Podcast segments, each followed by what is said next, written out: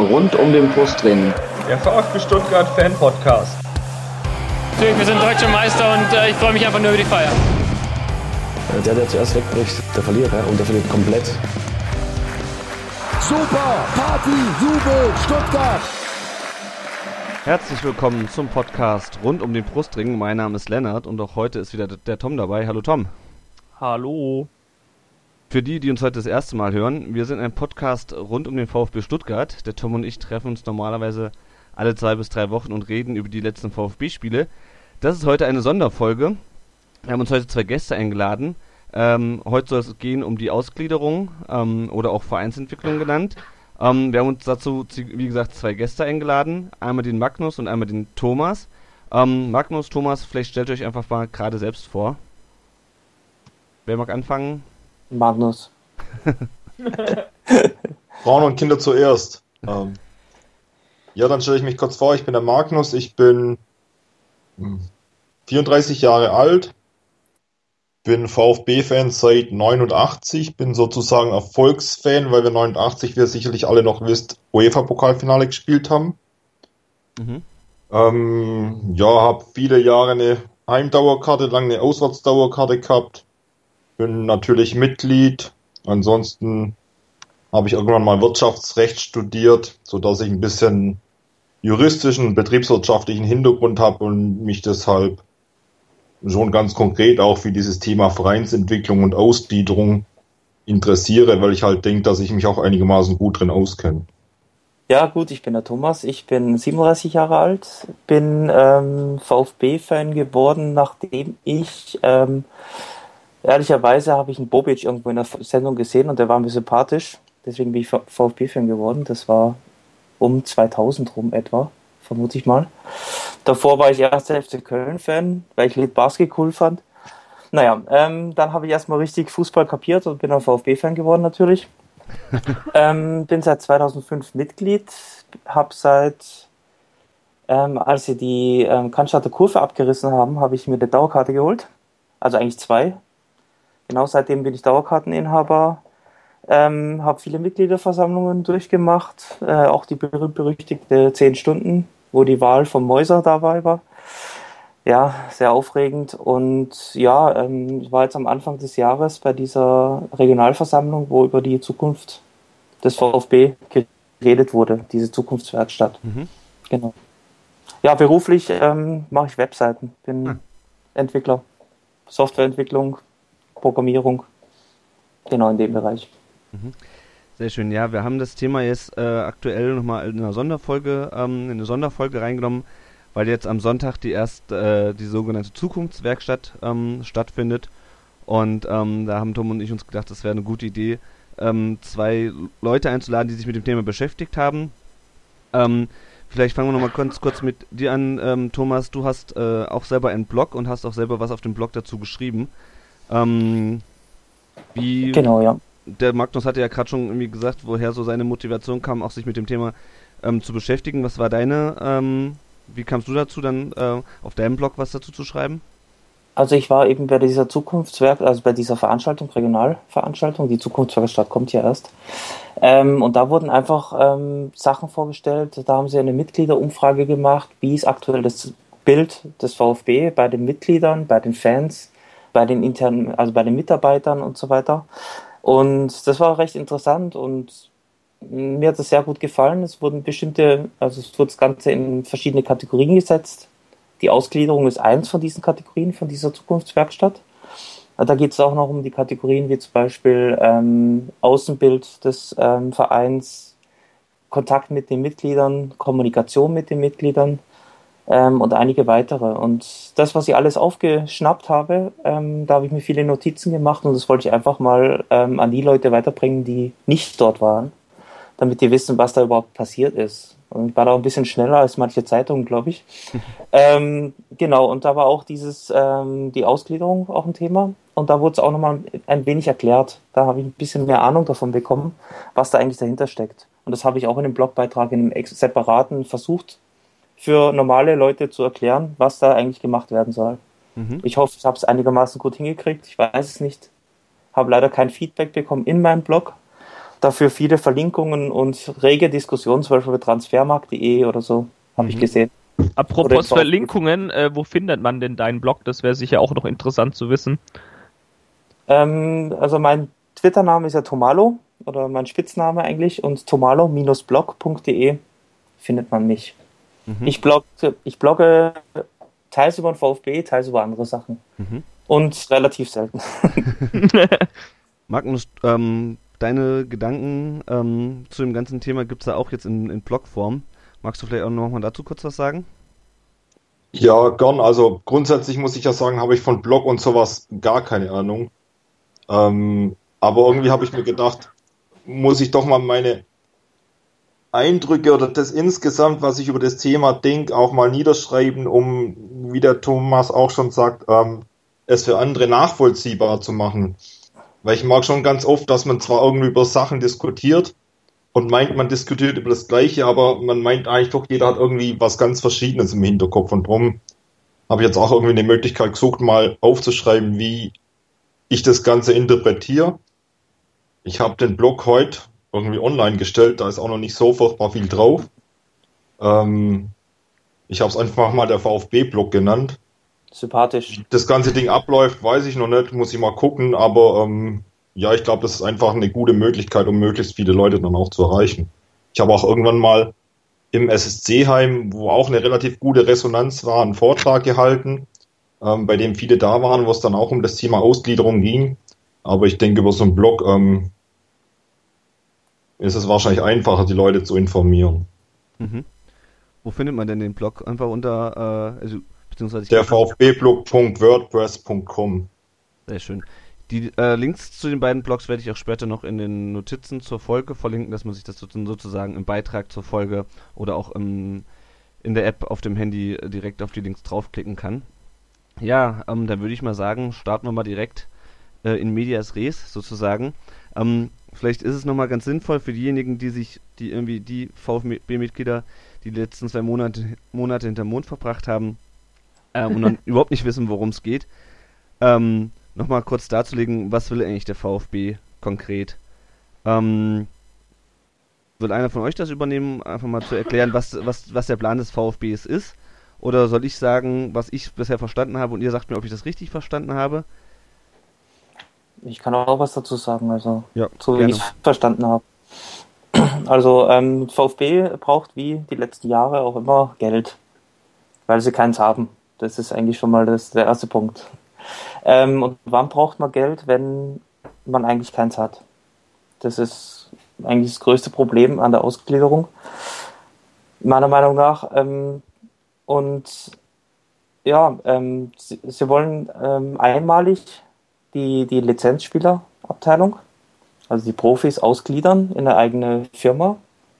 Also da gibt es verschiedene Möglichkeiten, GmbH, AG und so weiter, um ähm, die Möglichkeit zu geben, den Investoren, dass sie Geld reinstecken können. Das passiert einmalig, also sie können sich Anteile kaufen von dieser Lizenzspielerabteilung und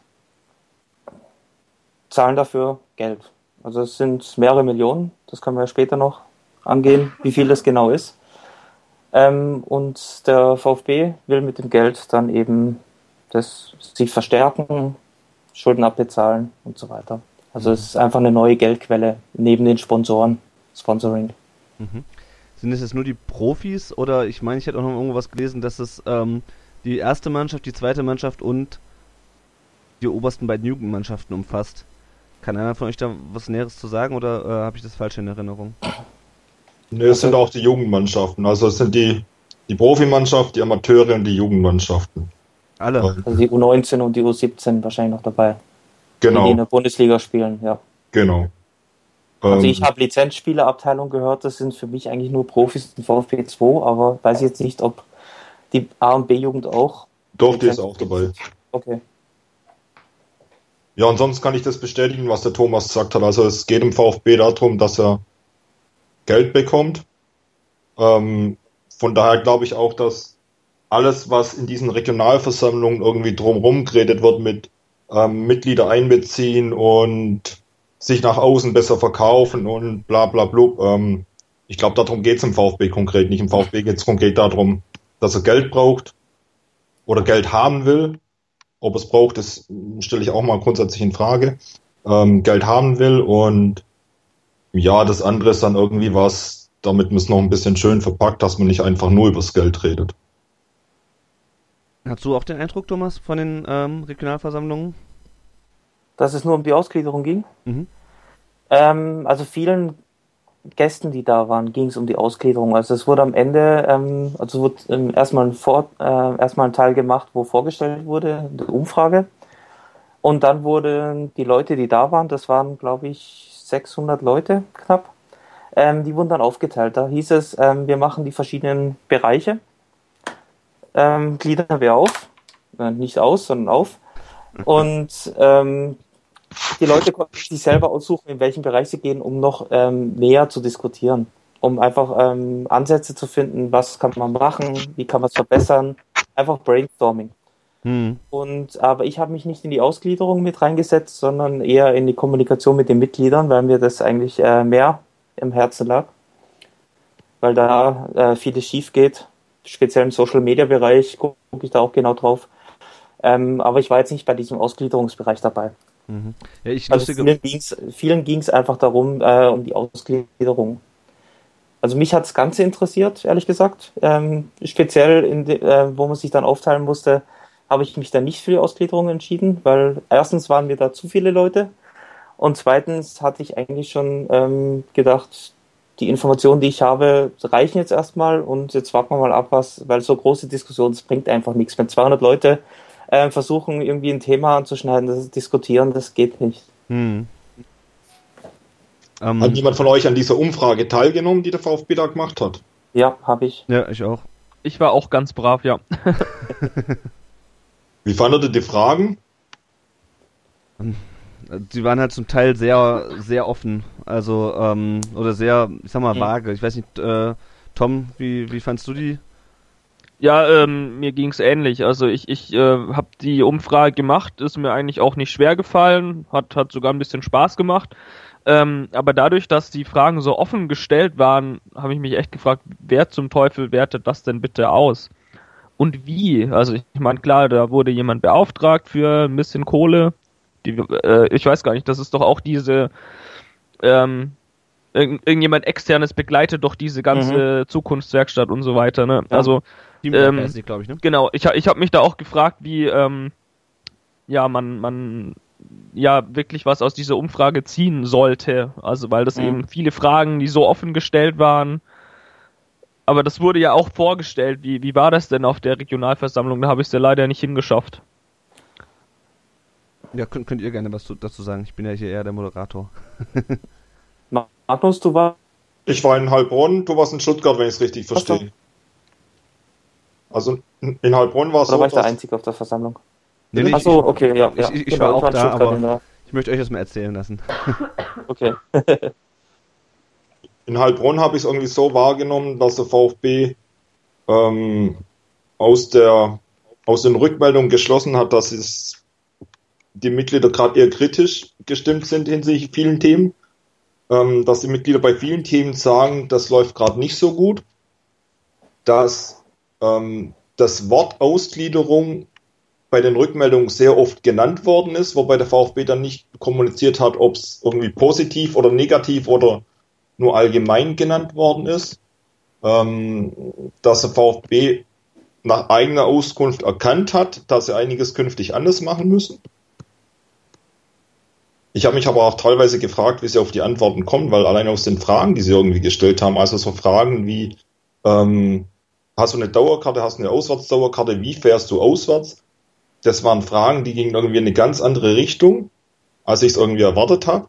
Ähm, die Antworten, die dann darauf kamen, haben mich teilweise überrascht, aber insgesamt waren sie halt doch sehr negativ, was insbesondere die Vereinsführung angeht. Ähm, das Publikum in Heilbronn hat dann meines Erachtens auch nochmal das Feedback gegeben, dass das nicht missverständlich ist, sondern dass es genauso gemeint war, wie es der VfB auch meint erkannt zu haben. Ähm, ansonsten, ich frage mich bis heute, was VfB-nahe Interessensgruppen sind, die in dieser Umfrage mal genannt wurden. ich glaube, es war ein schöner Öffner irgendwie oder einfach ein Thema zu haben, wo man so eine Regionalversammlung dann mit beginnen kann. Aber ich glaube, wirklich weiterbringt uns das auch nicht.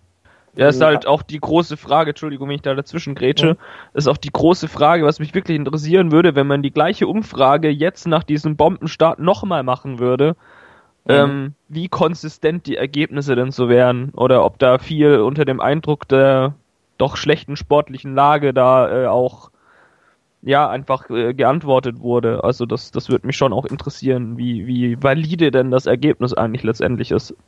Ja, ich fand diese Umfrage fand ich eigentlich sehr gut. Es war auch interessant, was da äh, rauskam. Also die Umfrage wurde auch aufgeteilt in eine Online-Mitgliederbefragung, wo circa 4.500 Leute mitgemacht haben. Das sind 10% aller Mitglieder. Und es wurden 139 persönliche Interviews gemacht. Also meintest du das mit VfB nahe Mitglieder, Magnus? Bitte? Diese persönlichen Interviews, meintest du das mit den VfB nahen Mitgliedern? Nee, das gab Echt? so eine Frage, ob man in einer VfB-nahen Interessensgruppe wäre. Ach so, okay. Nicht, was, also, also sowas finde ich irgendwie. Fanclub wahrscheinlich. Nee, nee, das, das war eine separate Kategorie, der Fanclub. Deswegen, das habe ich mich okay. nämlich auch gefragt, ob man da Mitglied im VfB-Freundeskreis ist oder, ähm, keine hm. Ahnung. Aufsichtsrat. Ja, wahrscheinlich. Apropos Freundeskreis, dieser externe Berater, den der Tom vorhin in die Runde geworfen hat, das ist übrigens der Vorsitzende vom VfB Freundeskreis. Der ist also auch nur bedingt extern. Nur so. Ah ja, das ist ja auch sehr Bedingt interessant. befangen. ja. Ähm, wollen wir mal von den ähm, von dieser Umfrage oder hab, wollt ihr jetzt noch was zur, zur Umfrage sagen? Ansonsten würde ich noch mal ganz kurz zurück zum äh, zu ursprünglichen Fragen, zu den ursprünglichen Fragen zurück, zurückkommen, was der VfB eigentlich konkret will, beziehungsweise ähm, was ist was jetzt eigentlich zur Debatte steht, den Mitgliedern. Wollen wir dazu zurückkehren oder wollt ihr noch was ja. äh, Aus äh, zu dieser ähm, Umfrage äh, sagen? Also ich fand die Umfrage, ich, ich sag nur kurz was, ähm, ich fand die Umfrage super, weil man äh, gesehen hat, ähm, das Gesamtbildnis war das, was, ähm, was man sich auch gedacht hat. Also insgesamt war es sehr negativ. Das heißt, die, die Mitglieder und die Fans, denen stößt vieles auf im Verein. Das war die Zeit mit Mäuser, das war die Zeit mit Bobic, ähm, vieles, was im Argen lag, Labadia vielleicht auch noch. Also es vieles, was in den letzten Jahren äh, schiefgegangen ist, das hat sich wirklich wiedergespiegelt in dieser Umfrage. Und ich glaube, wenn man diese Umfrage, also ich, ich finde es toll, wenn man so eine Umfrage öfters macht. Dass man immer wieder ein, einfach ein, ein Bild hat von den Mitgliedern, was, was interessiert die gerade? Wie ist gerade die Stimmung insgesamt? Und nicht nur die Mitglieder, sondern auch die Fans, also die Nicht-Mitglieder, die aber echt VfB nah sind, wenn man mhm. diesen Begriff wieder sagen will. Das wäre halt interessant, aber das muss man wahrscheinlich in der Zukunftswerkstatt anstoßen und gucken, dass man das vielleicht äh, öfters macht, so eine Umfrage. Mhm. Ich kann, kann vielleicht noch ergänzen, dass der VfB im Vorfeld damit gerechnet hatte, dass mindestens 10.000 Leute eine Rückmeldung geben, dass am Schluss knapp 4.500 waren. Okay. Also denkst du, das ist auch beim VfB so ein bisschen hinter den Erwartungen zurückgeblieben, die, die, die Teilnahme? Ja, ich denke schon. Von daher weiß ich nicht, ob sie es so oft wiederholen würden. Wahrscheinlich würden jetzt auch mehr mitmachen. Wie gesagt, die Erfolgsfans würden jetzt auch wieder mitmachen. Ja, wobei ich glaube, dass inzwischen sogar zu den Regionalversammlungen eher weniger Leute kommen würden, weil sie halt am Anfang sind viele hingegangen, weil sie gesagt haben, wow, das ist was Neues, das ist was Spannendes. Und ich glaube, dass dann schon bei den Regionalversammlungen nach Stuttgart ähm, die Resonanz deutlich abgenommen hat. Und teilweise waren das, glaube ich, auch nur rund um die 100 Leute, die dann da gekommen sind. Mhm. Ähm, ich denke sogar ganz stark auch in der Erfolgsphase, dass zu der zweiten Runde der Regionalversammlung deutlich weniger Leute kommen werden. Mhm. Finde ich gut, weil dann kann man auch besser diskutieren. also um, ich ähm, fand es toll, weil ähm, ich wollte noch kurz sagen, ja, ähm, wo ich ähm, diese kleine, äh, wir hatten eine sehr kleine Runde bei Kommunikation mit den Mitgliedern, wir waren zu siebt und ähm, der später saß dann auch der, ähm, wie heißt er, von der Marketingabteilung der Chef? Der Mutsch. Mutschler. Mutschler, genau. ja. Äh, der saß noch dabei und hat sich äh, wirklich alles angehört und fand es auch toll, was wir da erzählt haben. Mhm. Das also fand ich recht gut, weil es einfach ein Offizieller dabei war und sich einfach reingemischt hat. Ja, Also was ich noch mal gerade sagen wollte, ich habe mich auch, so wie du, in den ähm, Kommunikationsteil gesetzt äh, bei der Veranstaltung in Heilbronn, Mhm. wo ich war. Ähm, ist mal abgesehen, ich, wie gesagt, aus, aus der Diskussion ähm, rund um die Ausgliederung, da kann vielleicht Magnus am, äh, vielleicht noch mal ein bisschen berichten, weil du warst ja, glaube ich, da in der Diskussionsrunde dabei. Ähm, diese anderen Themen, also ich für mich, ich sehe das schon so ein bisschen, dass das auch eher, ähm, es ist auf jeden Fall wichtig äh, und interessant, dass der VfB sich auch in diesen Bereichen mit seinen Fans zusammensetzt. Ich glaube aber gleichzeitig schon, dass es ein bisschen schmückendes Beiwerk ist für das Thema Ausgliederung. Ähm, weil das große Thema ist nun mal momentan die Ausgliederung, also äh, wir stimmen dann im, bei der Mitgliederversammlung nicht darüber ab, ähm, was der VfB auf Twitter macht oder wie er irgendwie mit seinen Mitgliedern kommuniziert wollen, sondern die sondern die Diskussion die, die Abstimmung bei der Mitgliederversammlung wird ja dann um die Ausgliederung gehen. Insofern denke ich genau, ja. Genau, insofern denke ich schon, dass, äh, dass, die, dass die anderen Sachen schon äh, so ein bisschen Begleiterscheinung zu dieser Ausgliederungsdiskussion waren. Nichtsdestotrotz fand ich es trotzdem äh, interessant und spannend, wirklich auch auf, äh, zu diesen Themen direkt mit dem VfB zu kommun- kommunizieren. Also wir waren, glaube ich, zu dritt in Heilbronn und die anderen, ähm, die anderen Gruppen waren auch äh, nicht viel größer und dann gab es halt die große äh, Gruppe zum Thema Ausgliederung. Ähm, nee, aber das sozusagen nochmal von meiner Seite zu dem, zu dieser Frage, was ist da wirklich, was, was will der VfB wirklich auch mit diesen, mit diesen Regionalversammlungen? mag da auch nochmal einhaken. Also ich mag nicht irgendwie alles negativ sehen oder sowas, aber ähm, irgendwie dieser Herr Mutschler, dass er dann in Stuttgart in der Gruppe ist, wo es um die Mitglieder geht, das habe ich, oder habe ich nicht gewusst, aber das verstehe ich jetzt auch nicht so richtig. Weil an sich ist doch er der Projektverantwortliche für die Ausgliederung. Und seine Aufgabe ist es doch, die Ausgliederung durchzupeitschen. Da muss er sich doch um die Ausgliederung kümmern und nicht um die Kommunikation. War denn der, der, der Stefan Heim, der ist ja äh, Finanzvorstand als Nachfolger von Ulrich Ruf. Ähm, war der denn auch da in, in Stuttgart? Der war auch da. Es waren alle da, bis auf Naja. der Dutt. Weil er war im Trainingslager gerade. Naja.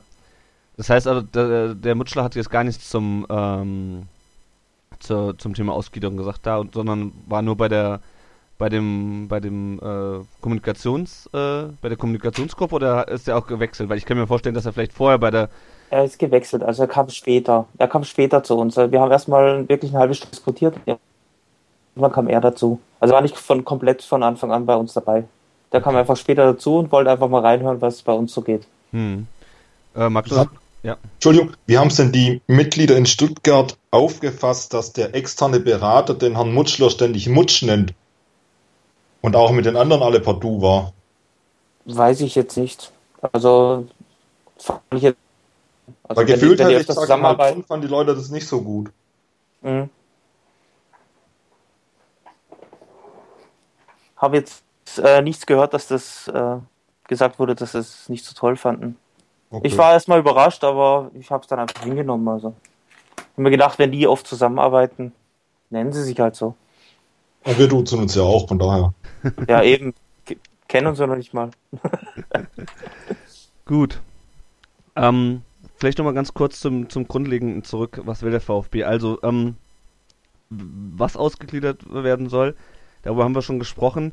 Ähm, das ist die Frage, wie viel. Also, so wie ich es verstanden habe, sollen 24,9% maximal der Anteile an dieser AG dann äh, an Investoren veräußert werden dürfen. Genau. Habe ich das so richtig verstanden? So habe ich es auch verstanden, ja. Gut, So, so ist es erstmal angedacht, richtig. genau. Ähm, was ich mich jetzt Wobei noch- man dazu sagen muss, ähm, dass man, man muss unterscheiden, man muss unterscheiden die Ausgliederung und den Verkauf von Anteilen. Wir Mhm. stimmen ja erstmal drüber ab, wird ausgegliedert, ja oder nein. Und wenn ausgegliedert ist, dann sollen zunächst mal nur 24,9 Prozent der Anteile verkauft werden. Wenn aber der Verein irgendwann später auf den Trichter kommt, oh hoppla, wir wollen doch mehr verkaufen, dann verkaufen sie einfach mehr. Wir stimmen erstmal nur drüber ab, gliedern wir aus, ja oder nein. Wir stimmen nicht drüber ab, gliedern wir aus und verkaufen für, für alle Ewigkeiten nur 24,9 Prozent. Ja, aber im Hm. Moment ähm, können wir das aber nicht beeinflussen als Mitglieder dann über die Mitgliederversammlung oder Ganz genau, ja. Sehe ich auch so. Äh. Also wenn, wenn etwas an diesem Vertrag, an dieser ähm, Ausgliederung geändert wird, dann muss, äh, müssen alle Beteiligten, also Anteilseigner, müssen darüber abstimmen. Und das ist zu über 75 Prozent in dem Fall, in, zu dem Zeitpunkt noch der Verein. Und der Verein wird über die Mitglieder abstimmen. Es wird eine außerordentliche Mitgliederversammlung geben oder es wird über eine normale Mitgliederversammlung gehen und da wird abgestimmt, ob nochmal 25 Prozent ausgeschüttet werden. So sehe ich das. Also, eine Ausgliederung an sich ist jetzt dann nicht irgendwie ein Vertrag, den wir jetzt mit irgendjemand abschließen.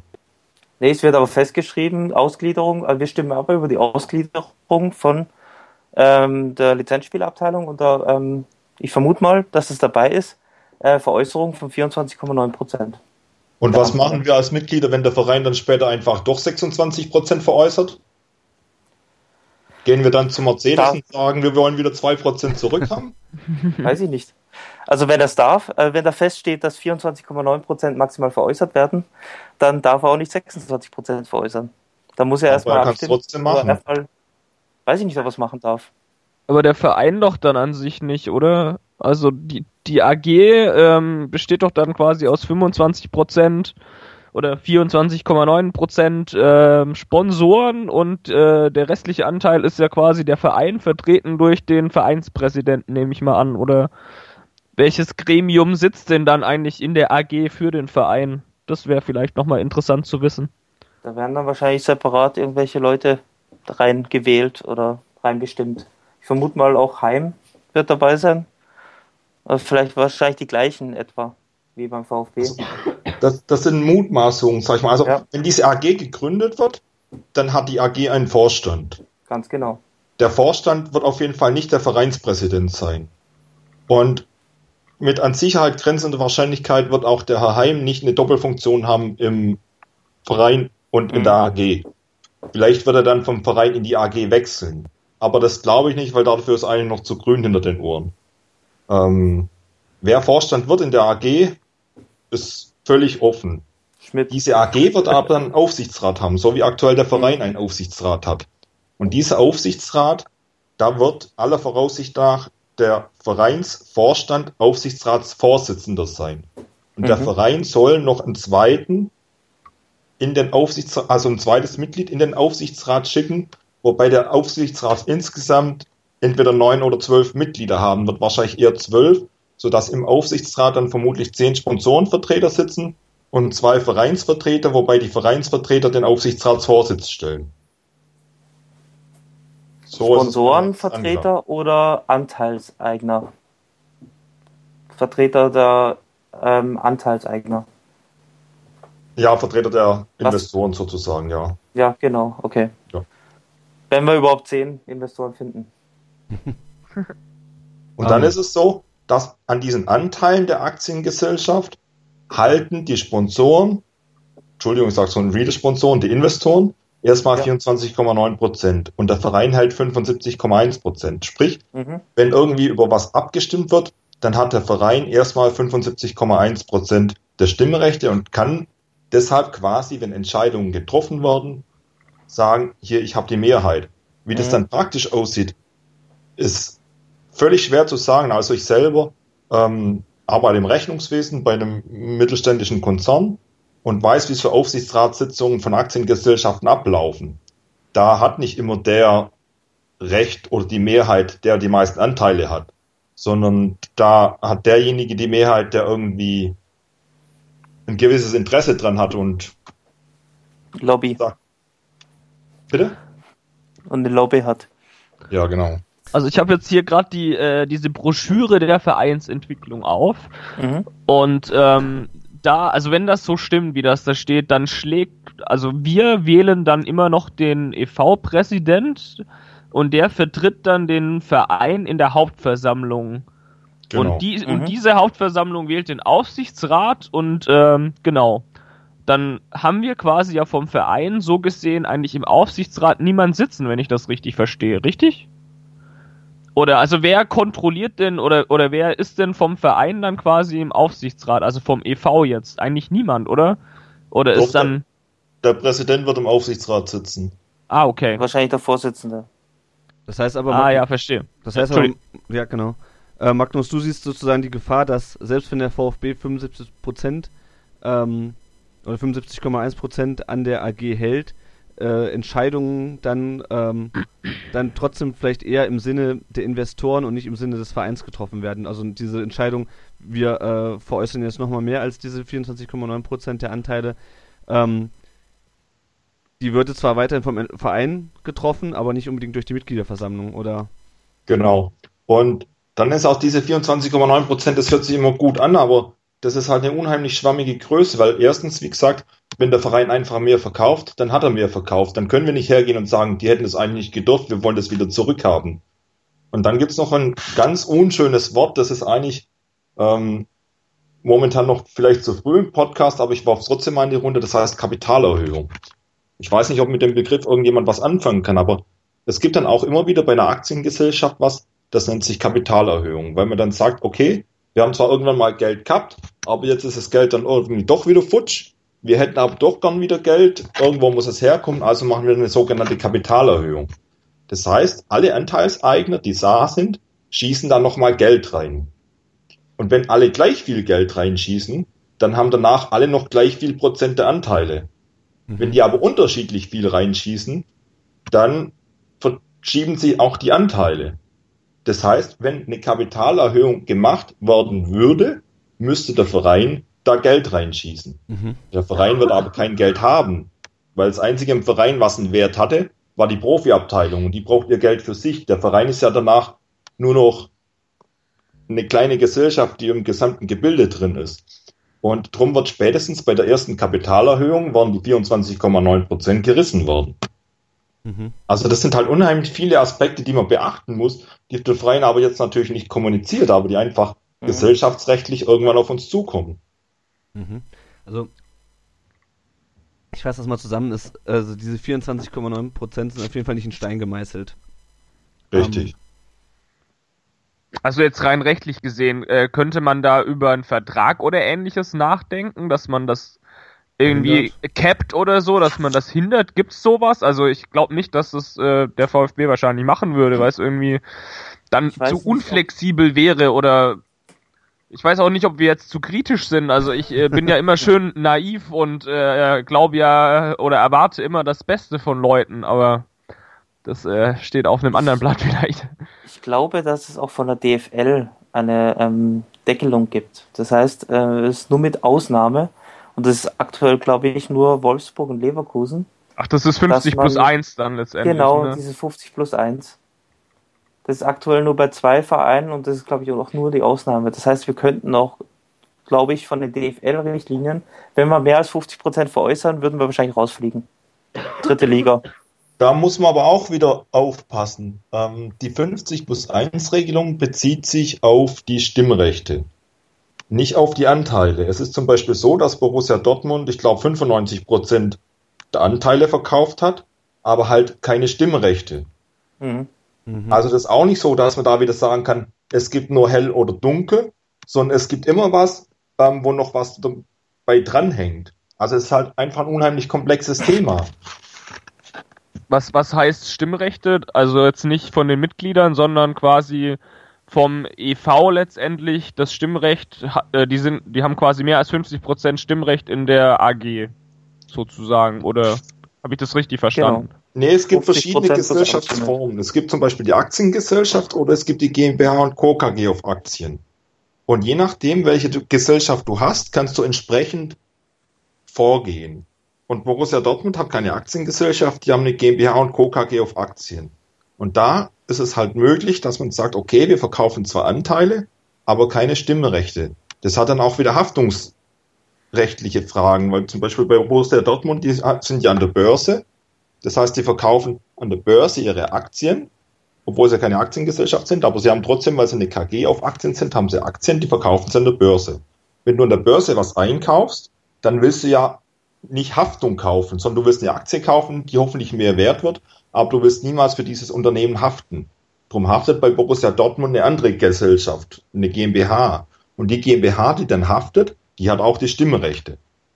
Der VfB würde eine Aktiengesellschaft gründen und würde da dann Aktien verkaufen, die gleichzeitig auch Stimmrechte sind. Also ähm, es gibt einfach ganz unterschiedliche Versionen und Möglichkeiten, Und dann kommt es immer drauf an, wie sich das entwickelt. Mhm. Also ich habe mir auch nochmal gerade. Das heißt, wenn wir eine ja. AG haben und ähm, die 50 plus 1 Regel gilt für einen Stimm, dann könnten wir ja von der AG her, wenn du sagst, ähm, da werden auch die Stimmrechte verkauft oder die Anteile sind die Stimmrechte, könnten wir ja nicht mehr als 50 plus 1 weggeben. Solange es die Regelung oder? gibt, nicht, ja. Ja, genau. genau okay.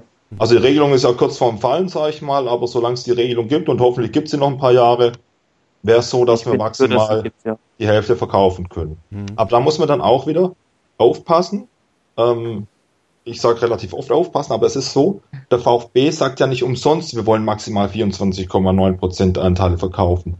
Weil die Dreiviertelmehrheit ist im Gesellschaftsrecht halt eine relativ wichtige Hürde. Wenn man die hat, kann man Sachen anders beeinflussen, als wenn man nur eine einfache Mehrheit hat. Also es gibt immer eine Dreiviertelmehrheit, eine einfache Mehrheit und sonstige Mehrheiten, wie im Wahlrecht auch. Und je nachdem, welche Grenzen du reißt, kannst du dann entsprechende Sachen beeinflussen. Darum ist diese 25%-Hürde schon eine relativ hohe Hürde, wenn man die mal gerissen hat. Das, das würde ja heißen, wenn ich da dazwischen grätsche, dass man ähm, mit der Regelung hätte man als Verein sozusagen alles in der Hand oder Frage, zumindest vieles in der Hand. veräußert, da bräuchte man halt ja, jede genau. Menge Sponsoren. Mhm. Ähm, ja, aber, aber als Verein hätte man quasi dann noch alles in der Hand äh, durch den Präsidenten. Genau. Das hieße ja eigentlich, man braucht definitiv einen starken Präsidenten. Ne? Also im Prinzip brauchen wir weiterhin jemanden, der eine halbe Million oder so im Jahr verdient, wie ein Wahler weil sonst, wenn da dann irgendwie so ein Grüß August da ist, der mit, weiß ich nicht, ich sage jetzt mal 100.000 Euro abgespeist wird, dann ähm, könnte es natürlich sein, dass der nicht mehr im Sinne des Vereins äh, entscheidet, weil, ja, wenn er seinen Job los ist oder dann halt in die AG wechselt oder ähnliches, dann, also wisst ihr, was ich meine?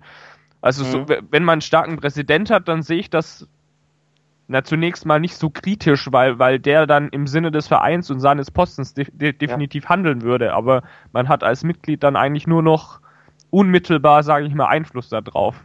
Habe ich das so richtig verstanden? Möchtest du jetzt, antworten, oder? Würde, ähm, würde ich jetzt so sagen. Das ist, also, ich, ich hätte es jetzt auch so verstanden. Also ich glaube persönlich, dass wir nach der Ausgliederung, wenn es die denn geben sollte, einen Vereinspräsidenten haben, der nicht mehr 500.000 Euro verdienen wird. Das wäre ja dann extrem schlecht eigentlich, oder? Also. Ja, wir waren eher einen schwachen Vereinspräsident haben. Also ich glaube, wir haben jetzt schon einen schwachen Vereinspräsident, aber wir werden danach einen schwächeren haben, weil der nicht von Adidas kommen wird, sondern wer auch immer. Aber mhm. auch nochmal zur Rolle des Vereinspräsidenten. Ähm, wenn wir sagen, wir haben die Mehrheit der Anteile, dann ist es aber nicht so, dass der Vereinspräsident dann morgens bei der Aktiengesellschaft reinmarschiert und sagt, hier, ihr entlasst heute bitte einen Trainer oder ihr kauft einen Spieler X oder Y. Also so ist es ja nicht. Sondern wir müssen uns ja immer irgendwie vor Augen halten, diese Aktiengesellschaft hat einen eigenen Vorstand. Und der Vorstand wird nicht der Vereinspräsident sein. Und dieser Vorstand haftet dafür, was er bei der Aktiengesellschaft macht. Sprich, er hat seine eigenen Interessen. Der wird schon seinen eigenen Weg gehen. Ähm, das ist nicht so, dass er dann jeden Tag beim Vereinspräsidenten nachfragt, was er jetzt schaffen soll. Hm. Der Vorstand der AG wird auch genug verdienen, dass er seinen eigenen Weg gehen muss. Das ist einfach eine eigene Gesellschaft. Und es wird wohl jährlich irgendwo eine Mitglieder, äh, nicht eine Mitglieder, eine Hauptversammlung von der Aktiengesellschaft geben, wo man dann den Anteilseignern vorstellt, hier, so sieht unsere Bilanz aus, wir hoffen, ihr seid damit einverstanden, dann sagen die, ja, passt alles, wie habt ihr es euch denn grundsätzlich vorgestellt, wie wollt ihr weitermachen? Und dann sagen die, ja, wir kaufen noch zwei Scouts oder sowas ein. Also darüber wird schon geredet worden. Aber es ist nicht so, dass der Vereinspräsident morgens sagt, hier, Vorstand vom, von der Aktiengesellschaft, ähm, bitte spielt doch nächste Woche in roten Trikots und nicht mehr in schwarz-weiß gestreiften Trikots oder was auch immer ihr euch die letzten zwei Wochen habt einfallen lassen. Also man darf die Rolle vom Präsidenten da irgendwie nicht überschätzen. Mhm. Ähm, ich würde mal ganz kurz, äh, ganz kurz dazwischen krätschen, auch ähm, nochmal zum Thema Stimmrechte und ähm, Stimmenverteilung und Kapitalanleger. Stimmrechte und äh, Kapitalanleger. Da gibt es auf der die Wikipedia-Seite zur 50 plus 1 Regel. Ist da ziemlich interessant. Beispielsweise sieht man bei, bei 1860 München, das ist eine KGAA. Da hält äh, der, also der Verein äh, 1860 München hält 100% der, der Stimmenverteilung. Bei den Kapitalanleger ist es aber so, dass 60% bei ähm, dem Investor liegen, also Ham International Limited, das ist der, ähm, ich habe vergessen, wie er heißt. Ismaik. Ismaik, genau. Und 40% liegen da beim, bei 1860 München. Während bei den, äh, beim anderen Münchner Verein, da haben wir wieder dieses mit den 75 und 25%, da hält äh, 75% an der 75,01% an der FC Bayern München AG hält der FC Bayern München e.V. und dann ähm, halten jeweils 8,33 äh, Prozent Adidas, Audi und äh, Allianz. Also da haben wir, haben wir genau diese 75,01 mhm. und 24,9 Prozent Aufteilung. Nur das ist, halt, ja? Wenn ich dich kurz unterbrechen darf, das ist genau das, was ich vorhin gemeint habe, der Unterschied zwischen GmbH und Co. KG auf Aktien und Aktiengesellschaft. Der genau. andere Münchner Verein, wie du ihn nennst, ist eine Aktiengesellschaft. Und die haben genau ihre 24,9% veräußert. Und die 60er sind eine GmbH und Co. KG auf Aktien. Da ist ein komplett anderes Modell. Genau, das meinte ich. Ich wollte es nur nochmal mhm. sozusagen. Also wer sich da nochmal wissen will, wie das auch bei den anderen Vereinen aussieht, äh, kann sich den Wikipedia-Artikel zur 50 plus 1 Regel da mal angucken. Da ist das oh, für... Sehr interessant. Ja, genau. Da ist Darf, darf ich mal eine ketzerische Frage stellen, wo wir gerade bei den Bayern sind? Sind die Jetzt Bayern. Was denn? Der Lennart hat so knallhart vermieden. Ach, der, der andere Münchner Verein, ah, das genau. tut mir sehr leid. Ja, äh, ist, die, ist, dieser andere Münchner Verein eigentlich nicht ein positives Beispiel für eine Ausgliederung? Würde ich jetzt auch mal so sagen, ja. Also. Und, und was wäre bei uns anders? Also. Das, das, äh, bei, bei dem anderen Münchner Verein, da sitzen halt Leute drin, die, ähm, die, die, äh, also äh, als positives Beispiel würde ich jetzt mal den nennen, der jetzt vor kurzem noch im Knast saß. Ich will jetzt no, auch. Noch, noch sitzt, oder? Oder ist er mittlerweile raus? Ich glaube, er ist raus. Er ist frei. Ich weiß es nicht genau. Auf jeden Fall ähm, hat, äh, auch wenn er ähm, ähm, auch, auch wenn er manchmal einfach daneben haut oder einfach mal einen Spruch raushaut. Aber er hat ähm, den Verein zu dem gemacht, was es heute ist. Und das hat er richtig gut gemacht. Und ich glaube, er war auch, ich weiß nicht, wann die Ausgliederung war, aber ich denke mal, er war da maßgeblich beteiligt auch dabei. Und wenn man da Leute hat. Paar Hintergründe aus der Hüfte schießen.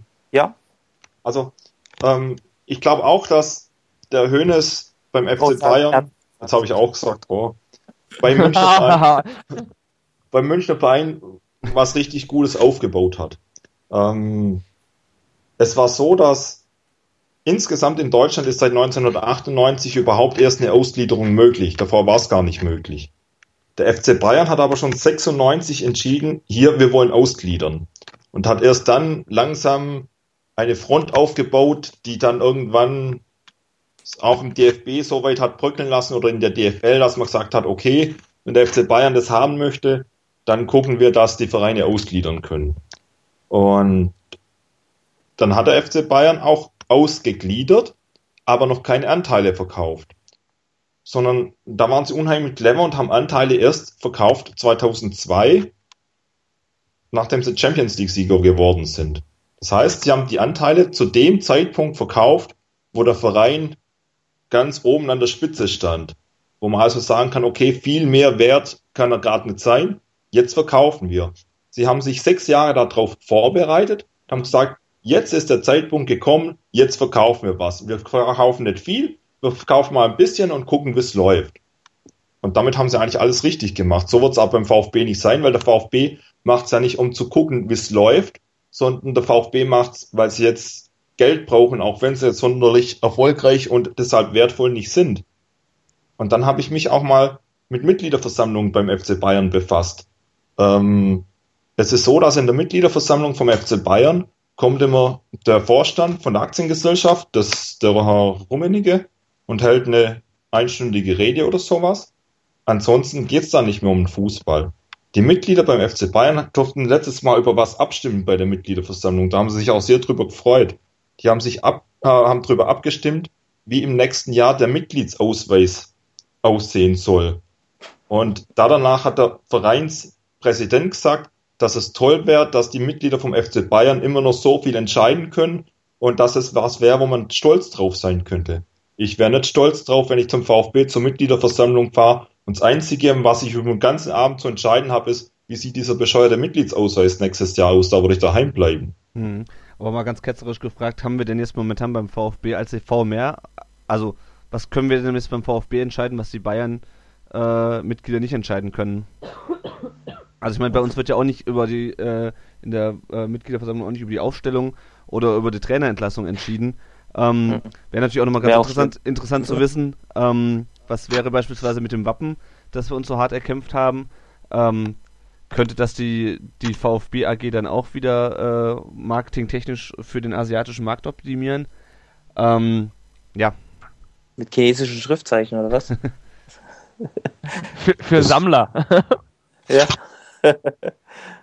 Das könnten sie, das sie aber nicht machen. Aber was wir schon ja als Mitglieder entschieden haben, was man ganz klar sagen muss, ist, ähm, der Herr Mäuser ist nicht mehr da, der Hund ist nicht mehr da, der Herr Schmidt ist nicht mehr da. Wir haben jetzt irgendwie, ich glaube, mindestens dreimal in Folge den Aufsichtsrat nicht entlastet und jedes Mal ähm, haben die Herren dann auch erkannt, okay, dass ihre Arbeit dann wohl doch nicht so gut war. Ähm, wir haben den Vereinspräsidenten ausgetauscht, den Herrn Mäuser, mit dem tatsächlich jeder einfach unzufrieden war. Von daher würde ich schon sagen, dass wir, auch wenn man durchaus im Vereinsrecht noch mehr entscheiden könnte, als wir es aktuell können, haben wir schon auch was bewirken können in den letzten Jahren. Mhm. Und das ist was, wo mir persönlich jetzt irgendwie auch im Herzen liegt, dass dieses Wort Vereinsentwicklung, finde ich, ist ein unheimlich tolles Wort und da steckt sehr viel drin. Den Verein an sich könnte man und muss man schon weiterentwickeln.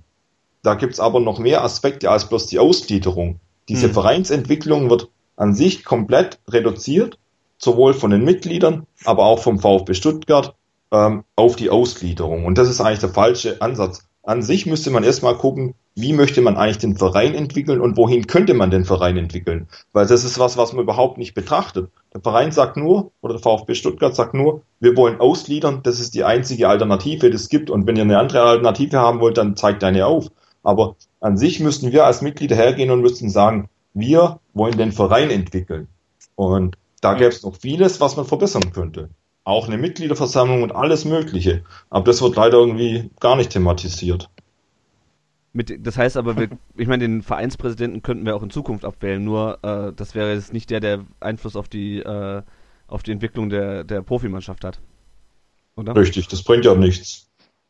Also mit anderen Worten, wir können auch weiterhin Präsidentenköpfe rollen lassen, wie wir lustig sind, nur es hätte weniger Einfluss, als es bisher gehabt hat. Genau, es hat gar keinen Einfluss. Mhm. Der sitzt dann weiter im Aufsichtsrat wahrscheinlich. Vielleicht hierzu passend noch die Frage, die uns Ed Markus unterstrich Bratz auf Twitter gestellt hat. Wie kann man eigentlich verhindern, dass bei uns nicht wie beim ähm, HSV, sage ich jetzt mal, stückchenweise Anteile an Obstbauern vertickt werden? Also ha haben wir, wenn ausgegliedert wäre, haben wir theoretisch quasi null Einfluss ähm, an wen die Anteile verkauft werden. Also man müsste sich letztendlich ähm, damit zufrieden geben, mit dass das Wahler jetzt sagt, so ja, wenn wir Anteile verkaufen, dann soll das an regionale Unternehmen passieren und mhm. man muss darauf vertrauen, ohne dann eigentlich hinterher noch was machen zu können.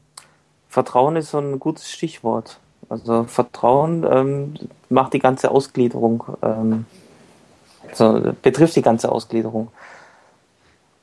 Und ich denke mal, dass wir, ähm, das ist eigentlich der größte Punkt, dass wir einfach vertrauen müssen in die aktuelle Vereinsführung, dass sie das Richtige tun oder dass sie uns das, den richtigen Weg aufsagen, aufzeigen. Und dass sie auch die richtigen Leute einsetzen. Ob, der, ob man jetzt das Vertrauen hat, dass die das nicht an irgendwelche Scheichs verticken, diese Anteile. Das gehört auch zum Vertrauen dazu wir müssen ja auch nicht nur der aktuellen Vereinsführung vertrauen, sondern allen künftigen Vereinsführungen.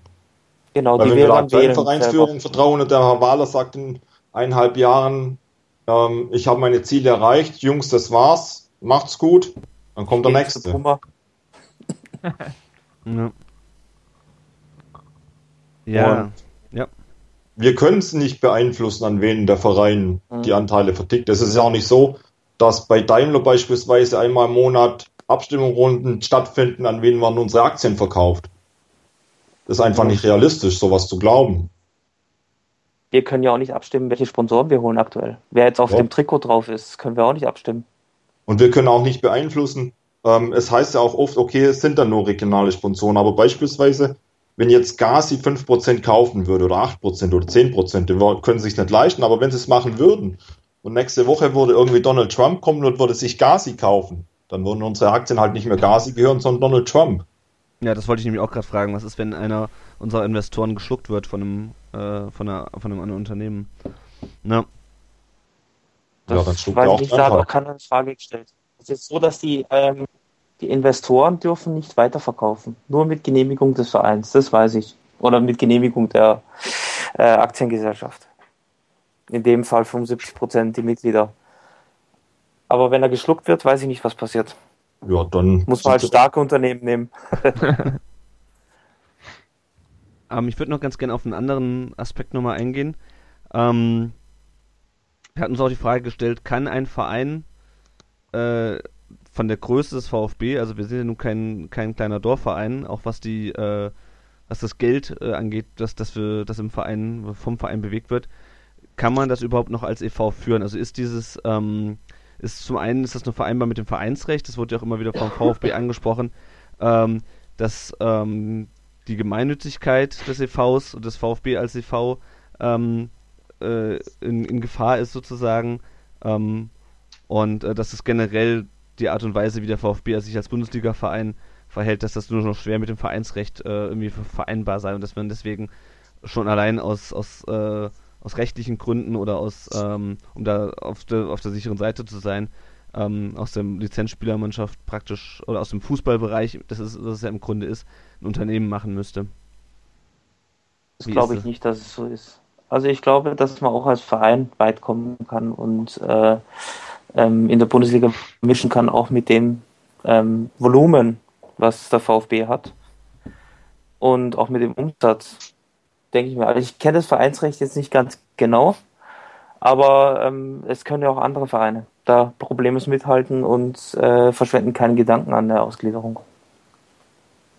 Ja, ähm, sehe ich auch so.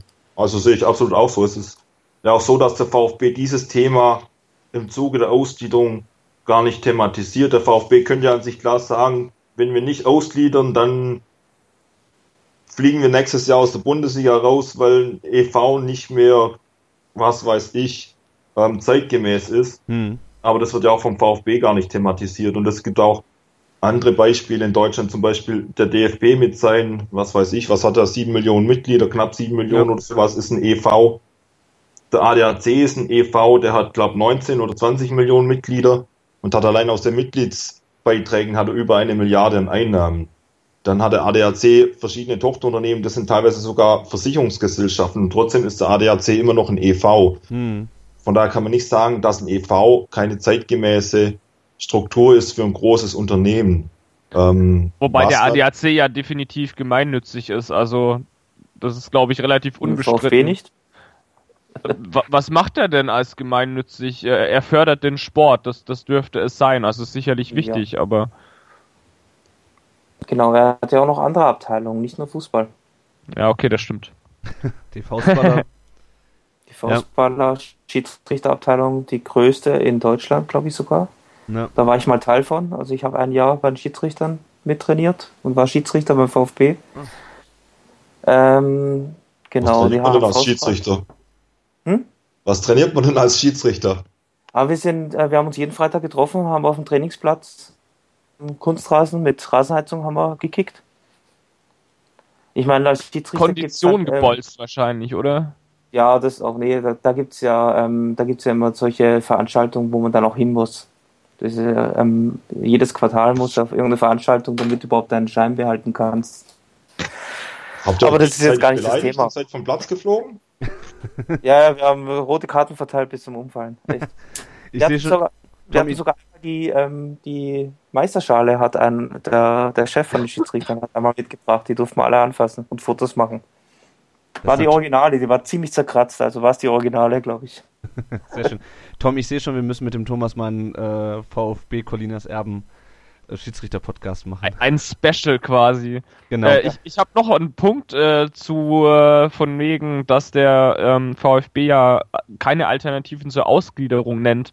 Das tut er in der aktuellen Broschüre bei den Informationen zur tu Zukunftswerkstatt tatsächlich. Da gibt's auf Seite 10 unter Punkt 9. Was sind die Alternativen zu einer Ausgliederung? Ähm, wird tatsächlich gesagt, äh, Alternative ist in erster Linie der Fortbestand als eingetragener Verein und äh, diskutiert dann auf Seite 12 auch, ähm, was denn für Möglichkeiten da wären, äh, ja, als alternative Finanzierungen. Also da geht's dann um Kredite, Anleihen, Vergabe von Vermarktungsrechten und so weiter und so fort. Also man freundet sich da gefühlt auch schon etwas damit an, dass das mit der Ausgliederung doch nicht klappen könnte. Wobei das, was auf Seite 12 da steht, das ist ja das, was auch schon in der ersten Broschüre drin stand. Ach, okay, stand das da tatsächlich auch schon drin. Das sind die Sachen, die Okay. der, äh, womit der VfB sozusagen äh, versucht deutlich zu machen, dass äh, Kredite, Anleihen und Vergabe von Vermarktungsrechten und Kreditsubstitute und Hybridkapital, dass das alles keine, ähm, keine Optionen für sie sind, weil sie das schon geprüft haben.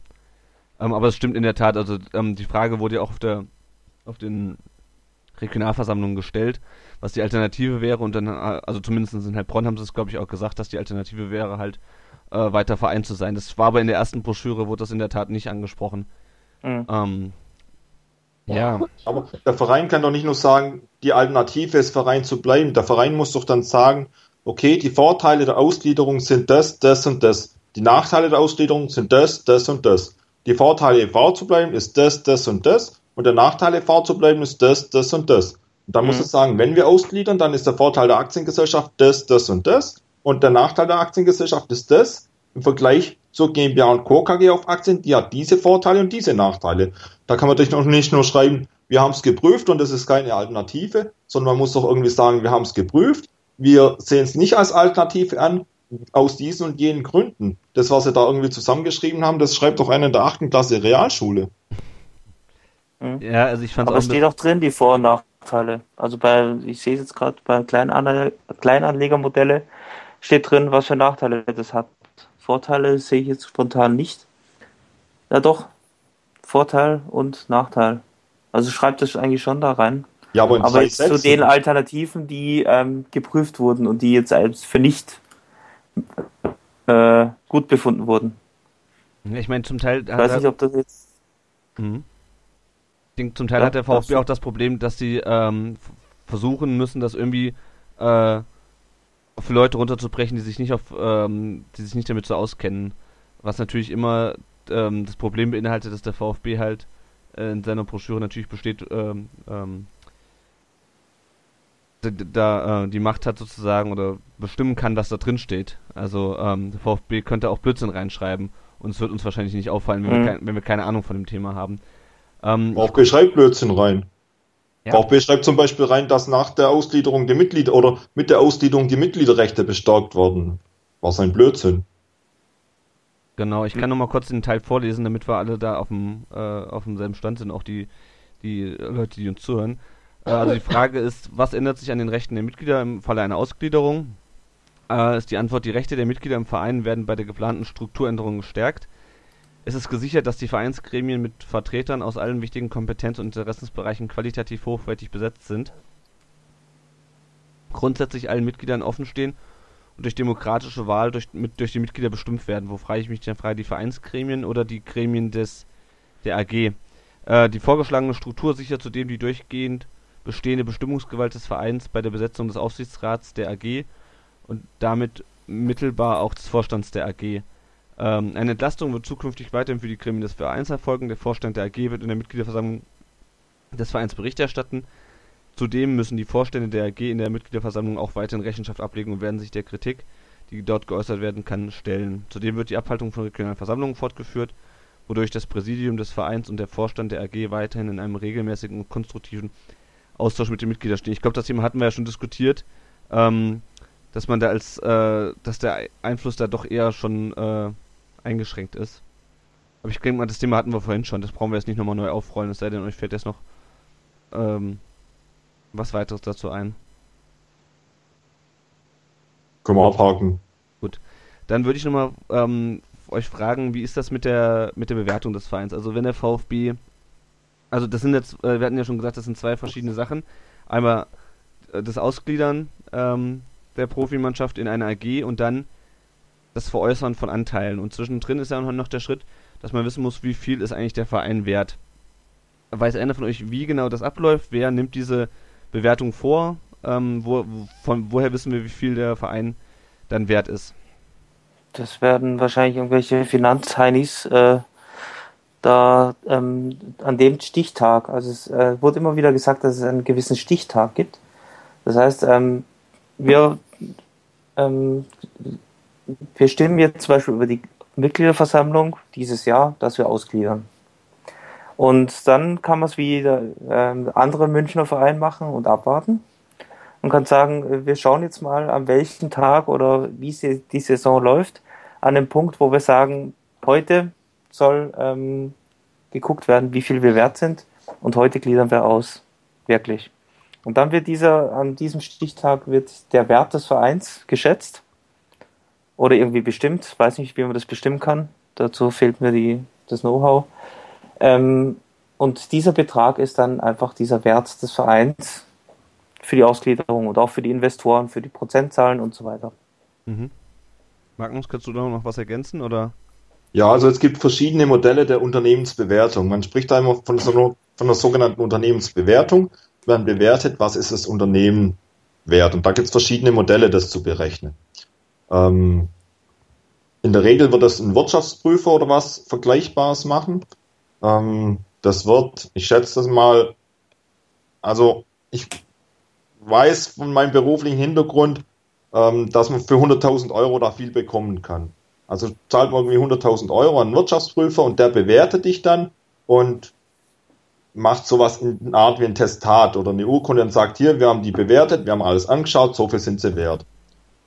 Ähm, warum der Verein das nicht jetzt macht, sondern erst zu einem späteren Zeitpunkt, verstehe ich nicht so genau, weil wenn der Verein jetzt hergehen würde und würde sagen, wir lassen uns jetzt mal bewerten und sagen den Mitgliedern, okay, wir sind 200 oder 250 Millionen wert, dann würden wir die Diskussion gar nicht alle führen. Warum der Verein das Geld nicht in die Hand nimmt, kann ich nicht nachvollziehen. Mhm. Der VfB Sparsam. wird dann irgendwann nach der Ausgliederung hergehen und wird es machen und dann werden sie die Anteile entsprechend verkaufen. Kannst Wobei, du, kannst du den Anteil bewerten, Millionen... Magnus? Bitte? Kannst du den Anteil vielleicht bewerten? Also da, ich lese da jetzt Zahlen irgendwo zwischen 30 und 60 Millionen, sage ich mal. Kannst du das ansatzweise abschätzen, ob das realistisch ist? Also Borussia Dortmund hat einen aktuellen Wert von circa 300 Millionen. Gefühlt würde ich sagen, die sind deutlich mehr wert als wir. Unter anderem hat Borussia Dortmund auch ein Stadion, was ihnen gehört. Von mhm. daher würde ich sagen, der VfB ist auf jeden Fall nicht mehr als 300 Millionen wert, sondern eher deutlich weniger. Also eher so 200 also Millionen oder so. von deutlich weniger ausrechnen. Was war deine Frage? Also ich habe jetzt mal, ähm, sagen wir mal, sagen wir, gehen wir, wenn wir mal von 200 Millionen ausgehen, dann wären äh, 24,9% wären 50 Millionen, knapp 50 Millionen Euro. Was sich irgendwie ergibt, dafür hätte ich den Taschenrechner nicht benutzen brauchen, fällt mir auf. nicht dein Ernst. Doch, ich wollte es mal ausrechnen und dann habe ich den Taschenrechner benutzt. Gut, also das heißt aber, ähm, wenn wir mal davon, wenn wir uns wirklich, ähm, beziehungsweise, wann wurde denn, also Dortmund ist jetzt in diesem Moment mit, äh, mit der, also jetzt zum Zeitpunkt äh, äh, 25. Februar 2016 sind die so viel wert? Oder waren die so viel wert, als die, als die ausgegliedert haben? Nee, vor zwei Wochen oder so. Okay. Stimmt, das ist ja eine AG, da lässt sich ja der, äh, lässt sich, lässt sich bei der, also die sind ja an der Börse. Das ist keine AG. KG. Stimmt, hast recht. Aber sie sind trotzdem an der Börse. Ja. ja, aber es ist keine AG. Okay, das lässt sich denn an dem Börsenkurs der Wert äh, ab, ab, ablesen? Nee, ne? Nee, weil du dann nur weißt, was ein Anteil wert ist, aber du weißt okay. nicht, wie viele Anteile es gibt. Gut. Aber auf jeden Fall gibt es eine zwei Wochen äh, alte Zahl über den Wert des BVB. Ja. Okay. Also ich habe ihn halt vor zwei Wochen irgendwo nachgelesen. Mhm. mhm. Also ich kann sagen, dass bei der Versammlung wurde gesagt, dass sie von einem derzeitigen Gesamtwert von 200 Millionen ausgehen, mhm. wobei das vom Stichtag abhängig ist und durchaus auch 300 Millionen sein können. So okay. war der O-Ton ja von... Worden. Wird schwierig, aber... Wir geben die Hoffnung nicht auf. Ja, also ich. Aber international könnten wir packen. Vielleicht. Dann haben wir nächstes Jahr wieder wenigstens wieder schöne Stuttgart Internationalspiele. ähm, ja, also ich muss ganz ehrlich sagen, ähm, wenn ich mir dann angucke, die Bewertung von Dortmund, ähm, dann gehe ich, selbst wenn wir noch Meister werden, davon aus, dass wir da drunter liegen. Mhm. Ähm, ja, und im Endeffekt, also wir hatten ja auch ähm, die Fragen oder an verschiedenen Stellen um Fragen gebeten. Stefan, Bekannter von uns, hat gefragt, wie realistisch ist die von der Vereinsführung prophezeiten 60 Millionen Ausschüttung bei einer Ausgliederung. Ähm, die sind ja dann, ehrlich gesagt, nicht so realistisch, oder? Wenn ich mir überlege, dass 200.000, dass äh, 24,9% von 200.000 knapp 50 Millionen sind. 200 Millionen meinst du, oder? Mhm. Ja, ich auch, ja. Ja. Ähm, ja, dann können wir vielleicht noch mal kurz zur nächsten Hörerfrage gehen. Bernd äh, hat auf ähm, Facebook gefragt, ähm, spielt die Platzierung des VfB am Saisonende bei diesem Thema eine Rolle bei der Mitgliederversammlung? Ähm, kommen wir wahrscheinlich schon so ein bisschen zu der, ähm, zu der Frage auch, wie werden die Leute auf der Mitgliederversammlung abstimmen. Ich finde das aber auch ganz interessant, denn ich denke mal, die Vor- und Nachteile der Ausgliederung, da haben wir ja schon relativ viel drüber geredet, das steht nämlich auch noch auf unserer Liste. Ich würde noch mal ganz kurz darauf eingehen wollen, wie seht ihr denn, wie realistisch seht ihr denn, äh, seht ihr es denn, dass auf der Mitgliederversammlung am, helft mir kurz aus, wann findet die statt? 26.07.? Nee. 17. Juli. 17. Juli, 17.07. Ähm, wie für, für wie realistisch haltet ihr das denn, dass diese Dreiviertelmehrheit, die erforderlich ist zur Ausgliederung, dass die ähm, gepackt wird bei der Mitgliederversammlung? Und was meint ihr auch, wie sehr spielt da die, äh, der weitere Saisonverlauf des, VfB da rein? Ich glaube, der Saisonverlauf wird äh, viele reinspielen. Das wird die Stimmung einfach erhöhen und ähm, aber ich weiß nicht, auch wenn sie jetzt noch äh, in die Europa League kommen, weiß ich nicht, ob es reicht, bei der Mitgliederversammlung da 75 Prozent zu erreichen bin ich äh, relativ nicht zuversichtlich. Magnus, wie siehst du das? Ich denke, dass die Saisonentwicklung auf das gefühlte Vertrauen in die Vereinsführung einen großen Einfluss hat. Wenn wir erfolgreich sein werden, dann haben die Leute ein viel größeres Vertrauen in die Vereinsführung und sagen, wow, haben sie die toll gemacht, die machen es auch zukünftig toll. Ähm, ob das für 75 Prozent lang wird, weiß ich nicht. Ich hoffe es nicht, weil mein persönliche das Empfinden ist halt, nur wenn sie es jetzt toll machen oder weil es jetzt gerade gut läuft, heißt nicht, dass sie es danach auch noch toll machen und wie gesagt, irgendwann sind sie dann halt auch weg. Dann kommen die nächsten und dann weiß man nicht, wie es weitergeht. Hm. Gut, wir haben auch noch ein paar weitere Hörerfragen hier, die würde ich einfach nochmal kurz in die, in die Runde werfen.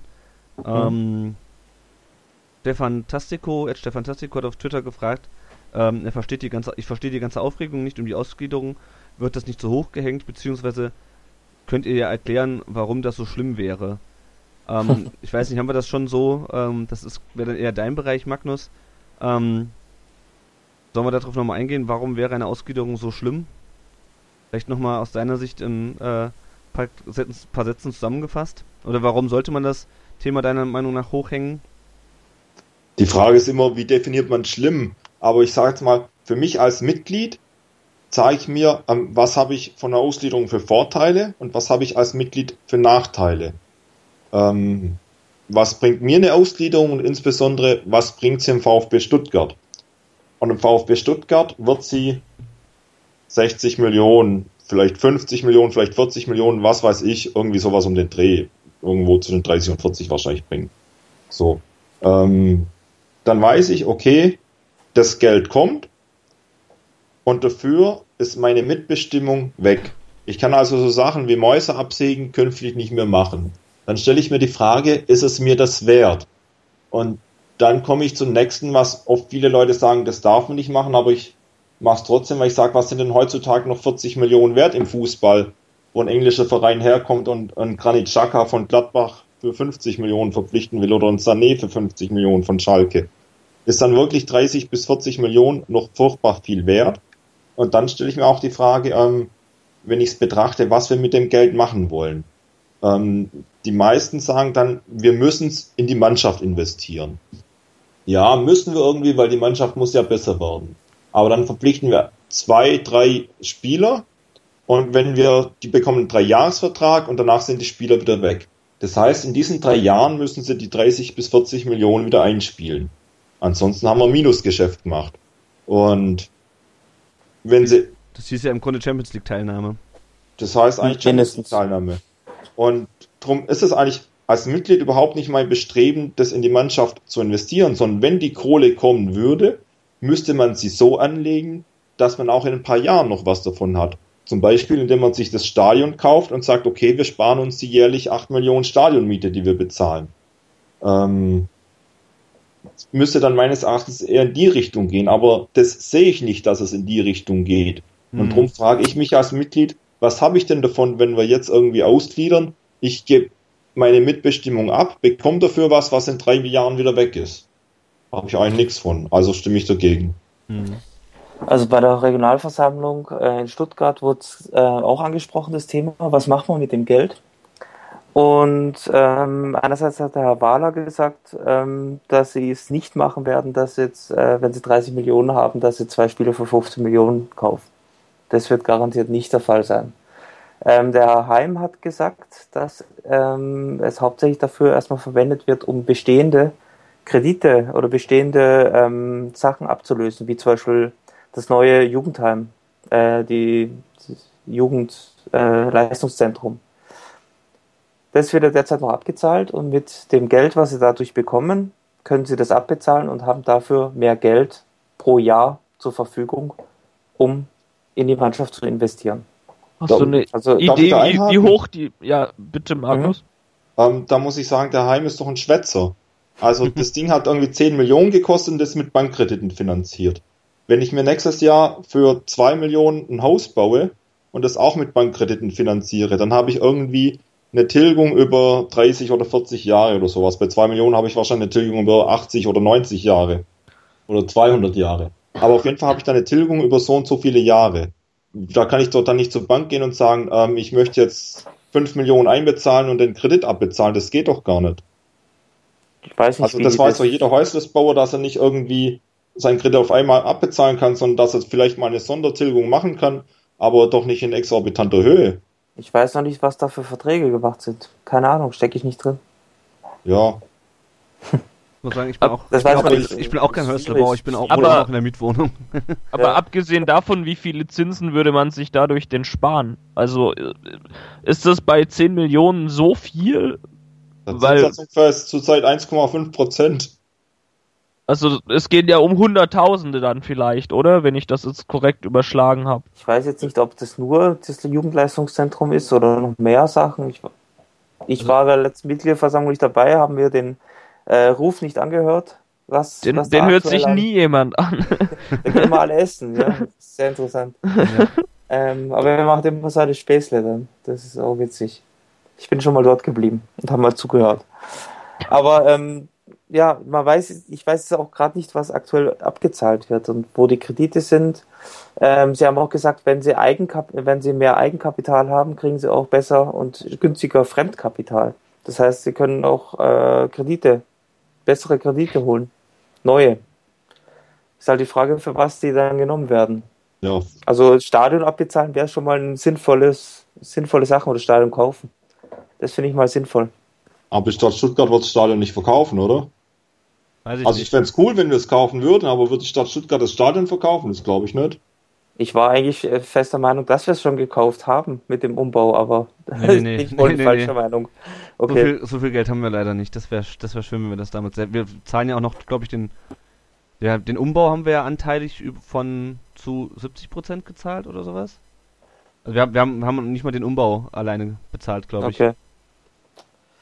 Ja. Ich ha habe noch was zu Sachen, die man theoretisch abbezahlen kann. Okay. Der VfB wollte schon mal ausgliedern. Das ist ungefähr 15 Jahre her. Damals war Manfred Haas Präsident. Ich weiß nicht, ob den noch. Ja, Kenne ich, ja. Der war damals Sparkassen oder Sparkassenversicherung, irgendwie sowas. Mm, mm. Und der hat damals eine sogenannte VfB Stuttgart Beteiligungs GmbH gegründet. Und hat gesagt, okay, wir gründen eine GmbH, wo sich Investoren am VfB Stuttgart beteiligen können. Die kaufen Anteile an dieser GmbH und dafür bekommen sie eine jährliche Rendite. Ähm, er hat damals damit gerechnet, dass man 50 bis 60 Millionen D-Mark einnimmt. Das waren damals noch D-Mark, aber ist ungefähr vergleichbar mit dem, von was mhm. der Haval und der Heim heute träumen. Man hat dann damals ungefähr so viel eingenommen, dass man sich Fernando Mera kaufen konnte. Und mit dem Der wurde er Meister damals- geworden. Ja, der war damals der Spieler, den man mit diesem Geld gekauft hat. Das war dann auch damals ging ein bisschen durch die Medien, dass man gesagt hat, wow, der VfB Stuttgart hat ein ganz tolles Modell entwickelt. Ähm, auf einmal war Geld da und dann konnten sie Fernando Mira kaufen, was damals ja auch der teuerste Spieler war in der Vereinsgeschichte und ja auch relativ lange. Und ja auch durchaus ein guter Spieler. Aber das, was man damals bekommen hat von diesen Investoren, da bezahlen wir heute noch zurück. Das war nämlich Frage, die ich auf der Regionalversammlung in Heilbronn dem Herrn Heim gestellt habe.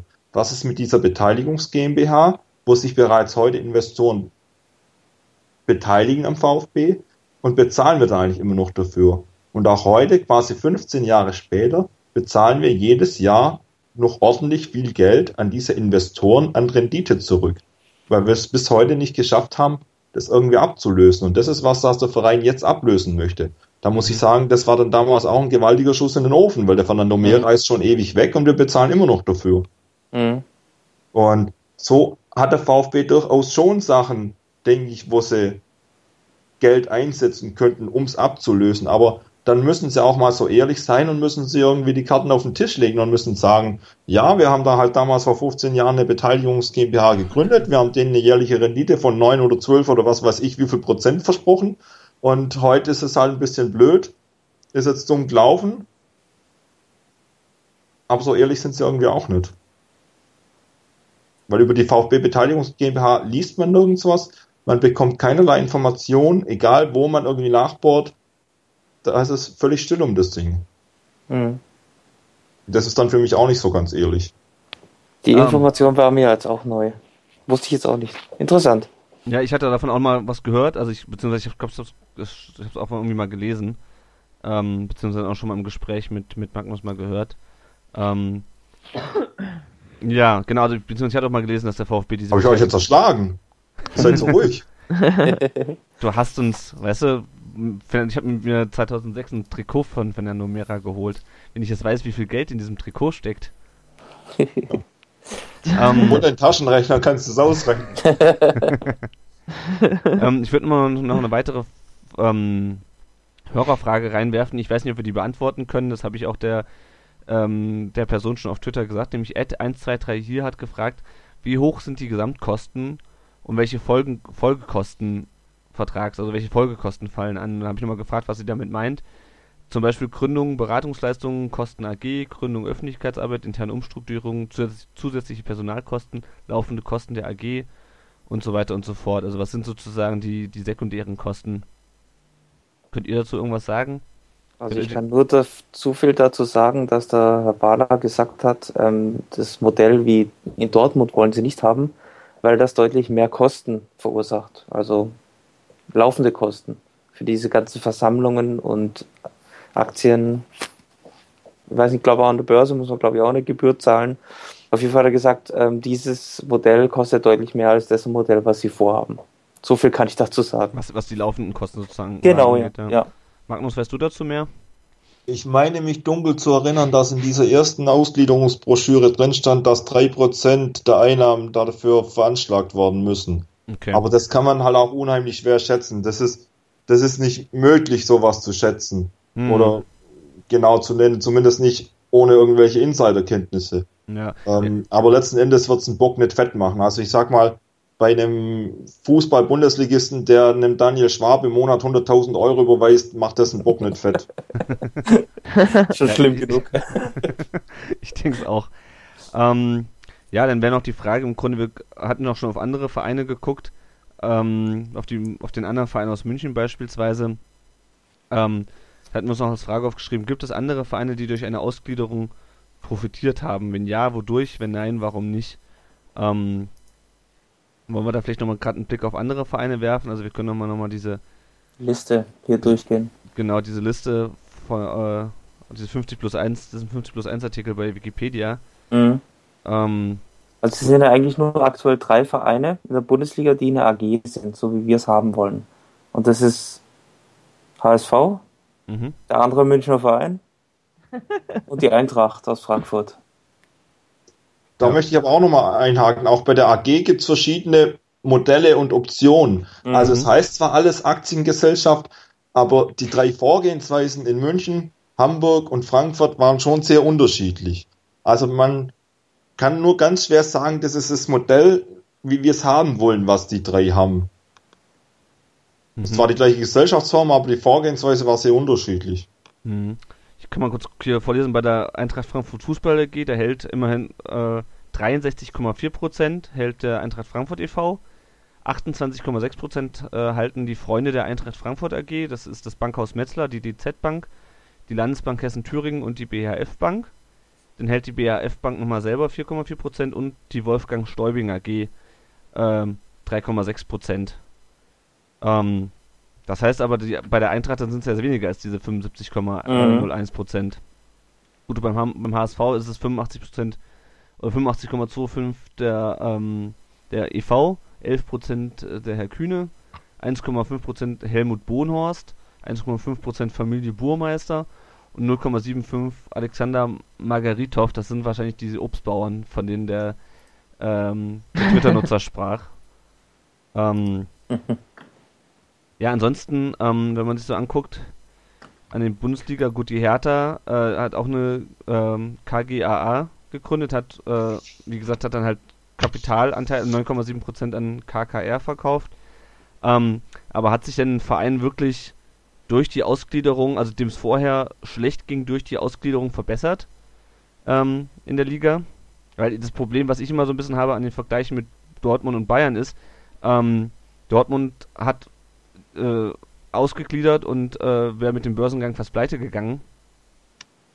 Und die Bayern, äh, da hatten wir ja schon auch schon drüber gesprochen, die waren ja auf die Ausgliederung nicht so wirklich angewiesen. Also vielleicht hatten sie die, das zusätzliche Geld gebraucht, um sozusagen in die ähm, wieder in die europäische Spitze vorzustoßen.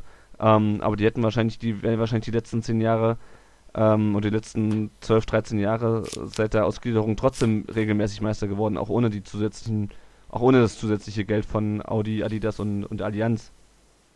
Glaube ich auch. Also die Bayern, die wären ähm, wahrscheinlich genauso oft oder vielleicht ein, zwei Mal seltener geworden. Durch die Ausgliederung ging halt einiges schneller. Sie konnten äh, teurere Spieler kaufen und konnten schneller auf irgendein Geld zugreifen. Aber im Endeffekt, ähm, ich glaube, sie wären trotzdem weiter vorne gewesen, auch ohne Ausgliederung. Mhm. Und man hat ja auch beispielsweise jetzt, wenn ich mir gucke, Gladbach hat auch ausgegliedert, hat eigentlich noch, hält eigentlich noch 100 Prozent. Also die haben in eine GmbH ausgegliedert, hält Mhm. noch 100 Prozent. Ähm, ja, und halten sich aktuell auch nicht so schlecht. Aber also euch ist jetzt auch kein Beispiel bekannt, wo jetzt der ein Verein durch die Ausgliederung sozusagen äh, das Ruder rumgerissen hat und plötzlich äh, jetzt in der Spitze mitspielt, was sie vorher nicht getan hätten ohne die Ausgliederung. Da gibt es kein Beispiel. Beim HSV ist irgendwie so, habe ich das Gefühl, seit sie ausgegliedert haben, können sie sich irgendwelche Spieler leisten, die ich auch gerne gehabt hätte. Und wo ich mir denke, wieso gehen die zum HSV? Mhm, gut, ich denke mal, Wen? Aber gut. Was? Wer? Wen hatten der HSV denn ich kann beim VfB hätte? Sakai, Spaß. Nee, aber ähm, äh, jetzt muss ich überlegen. Fällt der Name nicht ein. Name ist immer so ein Problem bei mir. Wir Ich gucke noch nach und äh, ihr macht inzwischen weiter. Ähm, was ich noch gerne trotzdem diskutieren würde, was vielleicht nicht unbedingt unsere Aufgabe ist, sind die Alternativen. Also was ich ähm, öfters mal gehört habe von Leuten, die definitiv gegen die Ausgliederung äh, sind, ist, ähm, warum intensiviert ihr nicht einfach das Sponsoring? Da geht der VfB auch oft in der Zukunftswerkstatt drauf ein und äh, begründet das äh, eben, wir haben nicht so viel Platz, also es gibt eben nur ein Trikotsponsoring, wir haben nur Anzahl X an Werbetafeln. Ähm, ist das ein valides Argument vom Verein oder wir sind vorher, haben wir das mal angeschnitten, aber was könnte denn eine Alternative sein, ähm, um Geld zu generieren, das ja offensichtlich gebraucht wird? Gute Frage. Also mit Sponsoring ist es halt schwierig, weil der VfB sich auch einige Optionen irgendwie kaputt gemacht hat, die es mal gab und es jetzt nicht mehr gibt, weil der Verein oder vielleicht auch der Aufsichtsrat oder Daimler oder wer auch immer mit anderen Sponsoren nicht unbedingt so umgesprungen ist, wie man mit jemandem umspringt, von dem man Geld haben möchte. Ähm, inwiefern es da möglich ist, wieder Vertrauen zurückzugewinnen, dass die Sponsoren sagen, okay, wir wollen auch auf euer Trikot, weiß ich nicht, weil letzten Endes glaube ich schon, dass die Mercedes-Benz-Bank nur ein Lückenfüller ist, weil man nichts Besseres gefunden hat. Hm. Äh, von daher, wenn man was Besseres finden würde oder wenn da sogar eine Konkurrenzsituation herrschen würde, dann wird sich das ja auch auf den Preis auswirken. Mhm. Also wenn jetzt zwei unbedingt auf unser Trikot wollten, dann würde eine wahrscheinlich schon zwei Millionen mehr bezahlen und würde sagen, jawohl, ich habe mir das Ding ergattert. Ja. Aber scheinbar ist da die Nachfrage nicht so groß. Dann muss man sich überlegen, okay, was kann man tun, dass die Nachfrage besser wird. Mhm, wobei das wahrscheinlich ähm, auch ein bisschen mit der sportlichen äh, Situation zusammenhängt. Also man, genau, die, ja. die, Vereine, äh, die, die Firmen reißen sich wahrscheinlich eher äh, äh, drum, mit dem Trikot in der Champions League gesehen zu werden, als äh, in der Relegation. Also gerade ist die Alternative ja im Prinzip äh, eine gute Jugendarbeit haben, äh, günstig Spieler kaufen, Beispiel Kostic und die wieder teuer verkaufen und mhm. irgendwie halten wir uns seit Jahren so irgendwie über Wasser und möglichst wenig Fehler machen.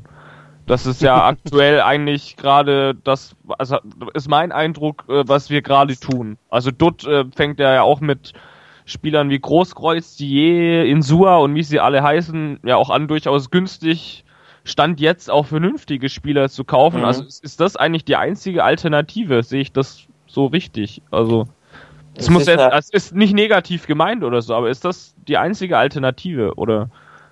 Das geht jetzt ja natürlich in eine ganz andere Richtung, aber das Sinn und Zweck von einem Sportverein ist doch eigentlich für einen vernünftigen Preis Spieler zu finden, die eine vernünftige Leistung anbieten. Und wenn man sich anschaut, die Personalstruktur beim VfB passt nicht zu den Personalkosten. Das ist einfach mal ein Fakt. Also unser Kader ist einfach für das, was er leisten kann, viel zu teuer. Und wenn wir dann sagen, okay, wir können uns keinen guten Spieler leisten, weil wir irgendwie noch einen Ibisevic zwei Jahre weiter bezahlen müssen, dann ist es ein Stück weit auch selbst verschuldet. Mhm. Der VfB ist immer noch einer der Vereine, die das höchste Budget haben. Und wenn ich dann bei der letzten äh, Mitgliederversammlung, bei der übrigens nicht der Herr Ruf, sondern der Herr Heim, den ähm, Finanzbericht vorgelesen habe, höre, dass der Herr Heim sagt, wir wollen, dass wir unser Personalbudget wieder erhöhen, weil es die letzten Jahre runtergegangen ist, dann muss ich auch entgegnen, dass es beim VfB so ist, dass ungefähr ein Drittel des Personalbudgets leistungsabhängig bezahlt wird. Das heißt, wenn wir 15. sind oder 16. oder 17. oder was es da unten noch so gibt, ähm, dann bezahlen wir automatisch weniger Gehalt, als wenn wir 8. oder 9. sind. Das heißt im Umkehrschluss auch, wenn wir künftig 8. oder 9. werden sollten oder in dieser Saison vielleicht 10., dann gehen auch unsere Gehaltskosten automatisch wieder nach oben. Und jetzt mhm. waren unsere Gehaltskosten in den letzten Jahren schon relativ hoch, wo wir 15., 16. waren. Ähm, das passt halt irgendwie nicht zusammen. Also irgendwo ist da was falsch gelaufen. Ähm, no, noch was, ähm, was ich mich immer frage, ich habe ja vorhin schon gesagt, ich bin ja manchmal sehr naiv, was das angeht. Ähm, gibt's, äh, gibt's neben äh, der Möglichkeit, einfach Geld zu bekommen bei der Ausgliederung noch andere Gründe, warum der VfB oder warum es aus VfB-Sicht sinnvoll ist, auszugliedern? Stichwort irgendwie man hat Ruhe vor den Mitgliedern und kann ungestörter arbeiten. Ist sowas auch denkbar oder geht es letztendlich tatsächlich nur um den schnöden Mammon, nur um die Kohle oder gibt es noch andere Gründe, warum man ausgliedern könnte oder wollen würde oder wie auch immer? Also ich wüsste jetzt eigentlich nur das Geld. Das ja. ist, glaube ich, das Hauptthema. Also ich denke es auch. Also ähm, ich bin auch, ich bin ein bisschen weniger naiv als der Tom. Dennoch denke ich, ähm, der Grund für die Ausgliederung ist, dass ähm, der Verein, also die, die Vereinsführung, äh, der würde die Arbeit, die möchte sich die Arbeit leichter machen. Ja, also der harte Weg wäre halt, gute Spieler zu finden, gute günstige Spieler, die teuer zu verkaufen, wie wir es gerade schon besprochen haben, äh, beziehungsweise mit die Spiel, äh, günstige äh, Spieler zu finden, die so gut sind, dass sie uns in die Champions League bringen und ähm, wir dadurch, durch den Verkauf dieser Spiele und durch die Einnahmen, die man ja äh, durch das Geld, was man in der Champions League hinterhergeschmissen bekommt, wenn man nur in der Gruppenphase schon ist, dass man dadurch immer reicher wird, so ungefähr. Das wäre sozusagen der harte Weg. Und der leichtere Weg wäre halt die Ausgliederung. Ähm, und also ich glaube ehrlich gesagt nicht, dass der, dass, die, dass der Vereinsführung primär dran gelegen ist, äh, die Mitglieder irgendwie äh, auszusperren und ähm, sich so ein bisschen als Sonnenkönig da äh, zu, zu gerieren und irgendwie ähm, ja, sich irgendwie von dieser Verantwortung über den Mitgliedern freizumachen, sondern ich denke schon, es geht ihnen primär darum, einfach ähm, sich die Arbeit zu erleichtern und dieses mühsame, äh, äh, gute, günstige Spieler finden und so nach oben kommen, äh, das zu umgehen. Also sozusagen eine Abkürzung zu mehr Geld und zu Mhm. mehr sportlicher Wettbewerbsfähigkeit. Magnus, wie, wie siehst du Darf das? ich noch zwei Aspekte bringen? Ja, gerne.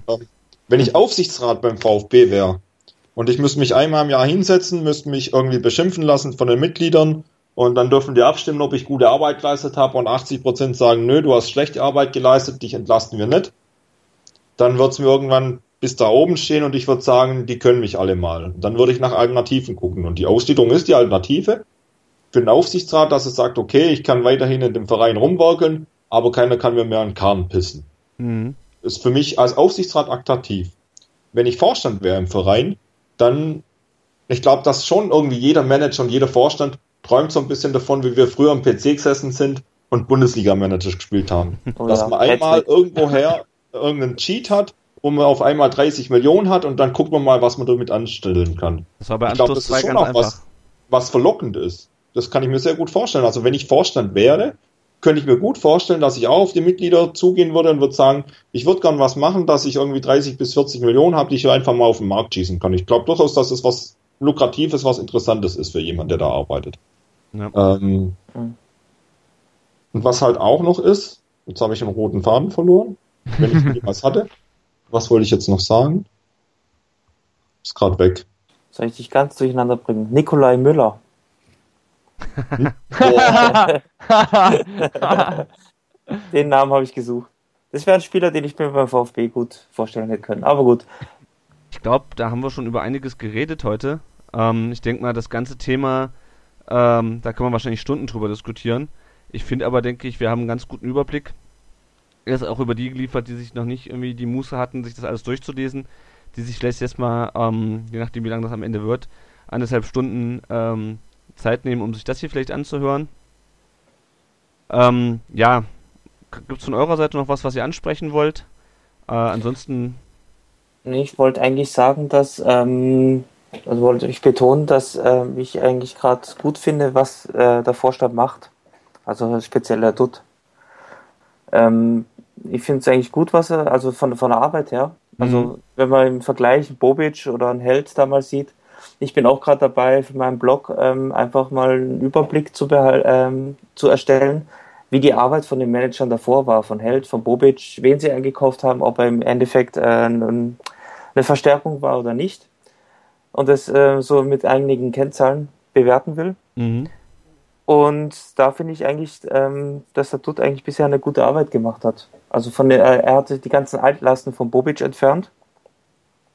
Und ähm, die Spieler, die, die er geholt hat, sind weitestgehend eingeschlagen, beziehungsweise Stammspieler.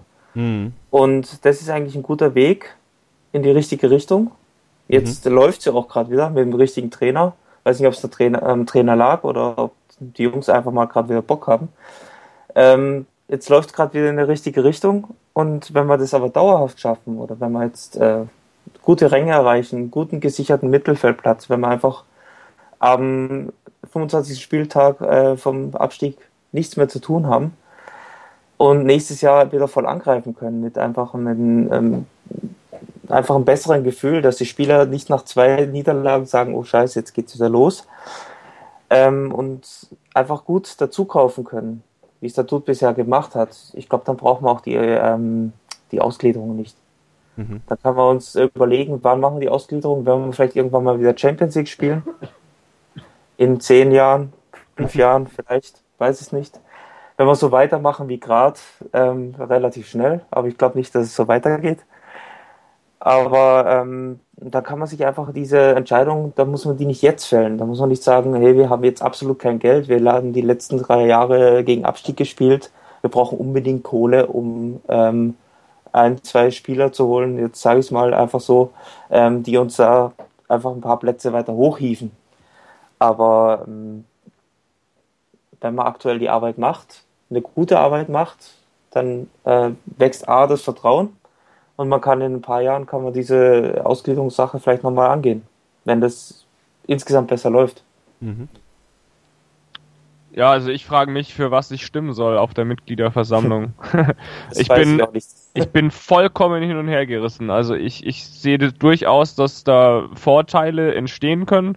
Es würde dem Verein, also wenn man dann noch Verein dazu sagen kann, definitiv gut tun, das Geld zu haben, also wirklich auszugliedern. Auf der anderen Seite gibt's äh, einfach schon wirklich viele Dinge, die eigentlich schlichtweg auch dagegen sprechen. Also ich bin extrem hin und her gerissen, was das angeht. Und äh, ich finde, du hast da einen ganz äh, interessanten Punkt gesagt, Thomas.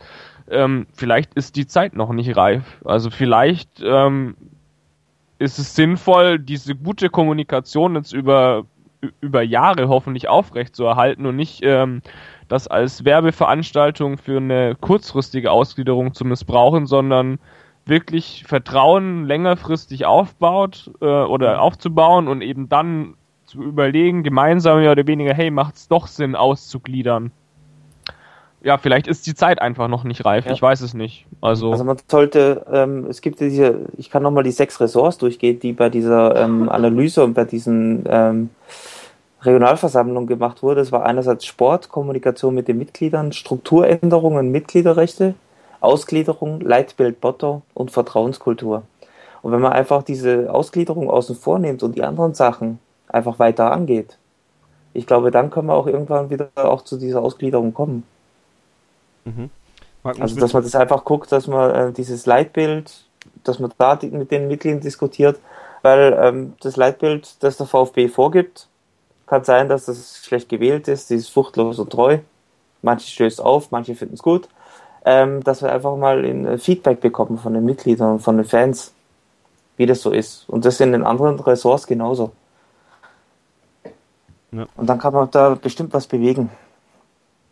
Finde ich ein gutes Schlusswort. Also für eine Vereinsentwicklung bin ich Feuer und Flamme. Da kann man sicherlich viel machen und da können sich auch die Mitglieder viel einbringen und viele Ideen haben.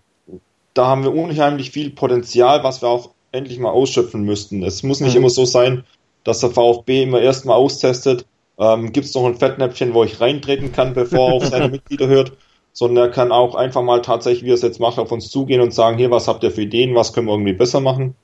Das sind ganz viele Leute Feuer und Flamme dafür, aber für die Ausgliederung, also meins ist es nicht und ich glaube auch nicht, dass es sich durchsetzt. Dann sage ich auch noch, äh, mache ich auch noch ein Schlusswort. Also ich bin da auch eher, äh, für mich überwiegen auch eher die Risiken als die, ähm, als die Vorteile.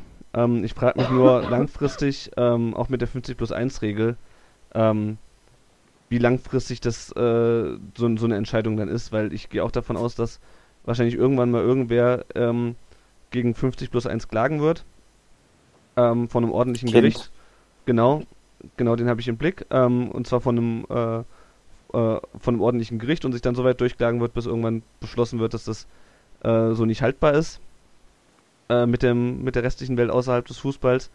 Und dann ist halt wirklich die Frage, weil wenn dann wirklich da alle Dämme brechen und ähm, wir äh, Zustände haben wie in England, äh, wie lange sich denn der VfB auch noch dagegen wehren kann, bezieh beziehungsweise ähm, ob wir dann als EV wirklich sportlich irgendwann absteigen, ähm, weil wir mit, äh, ja, mit den anderen Unternehmen, die es dann wahrscheinlich nur noch geben wird, ähm, noch mithalten können. Aber ähm, ja, also ich sehe auch zum jetzigen Zeitpunkt ähm, eine Ausgliederung für völlig äh, sinnbefreit. Einfach, ja, man, man hat kein Geld und versucht es aus der Not heraus mehr Geld zu generieren. Das ist ein, für mich ein zu großes Risiko.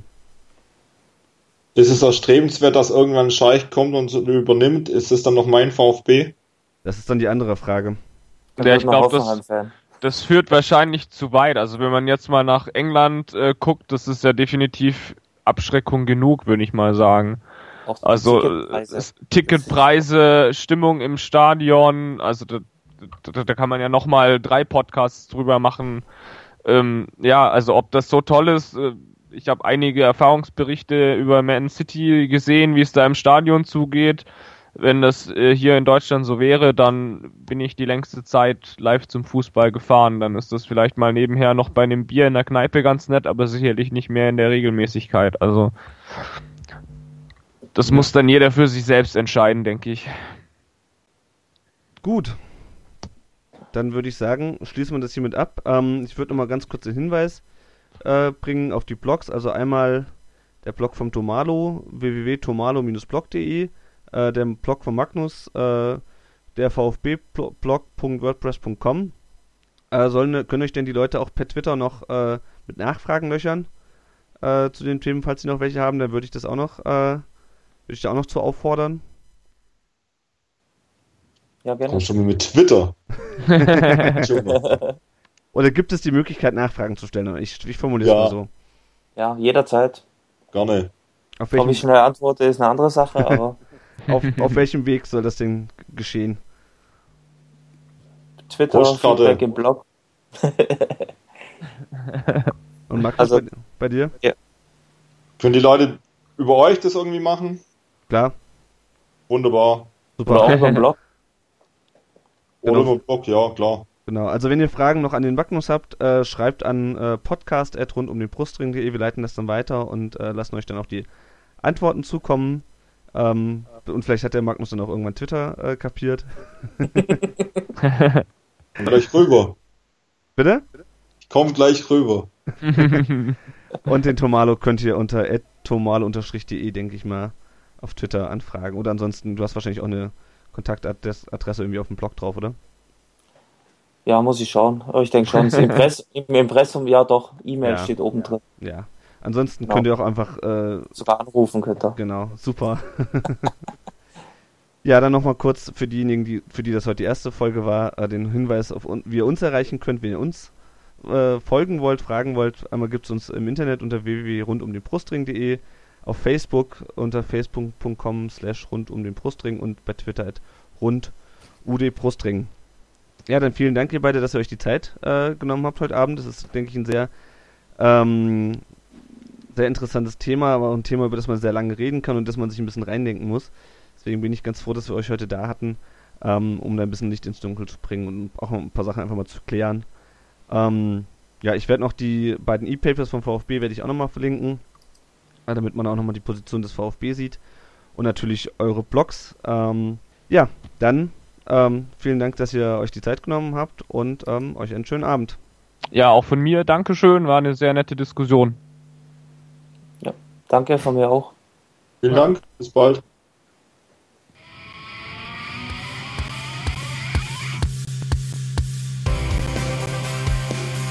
Rund um den Brustring. Der VfB Stuttgart Fan Podcast.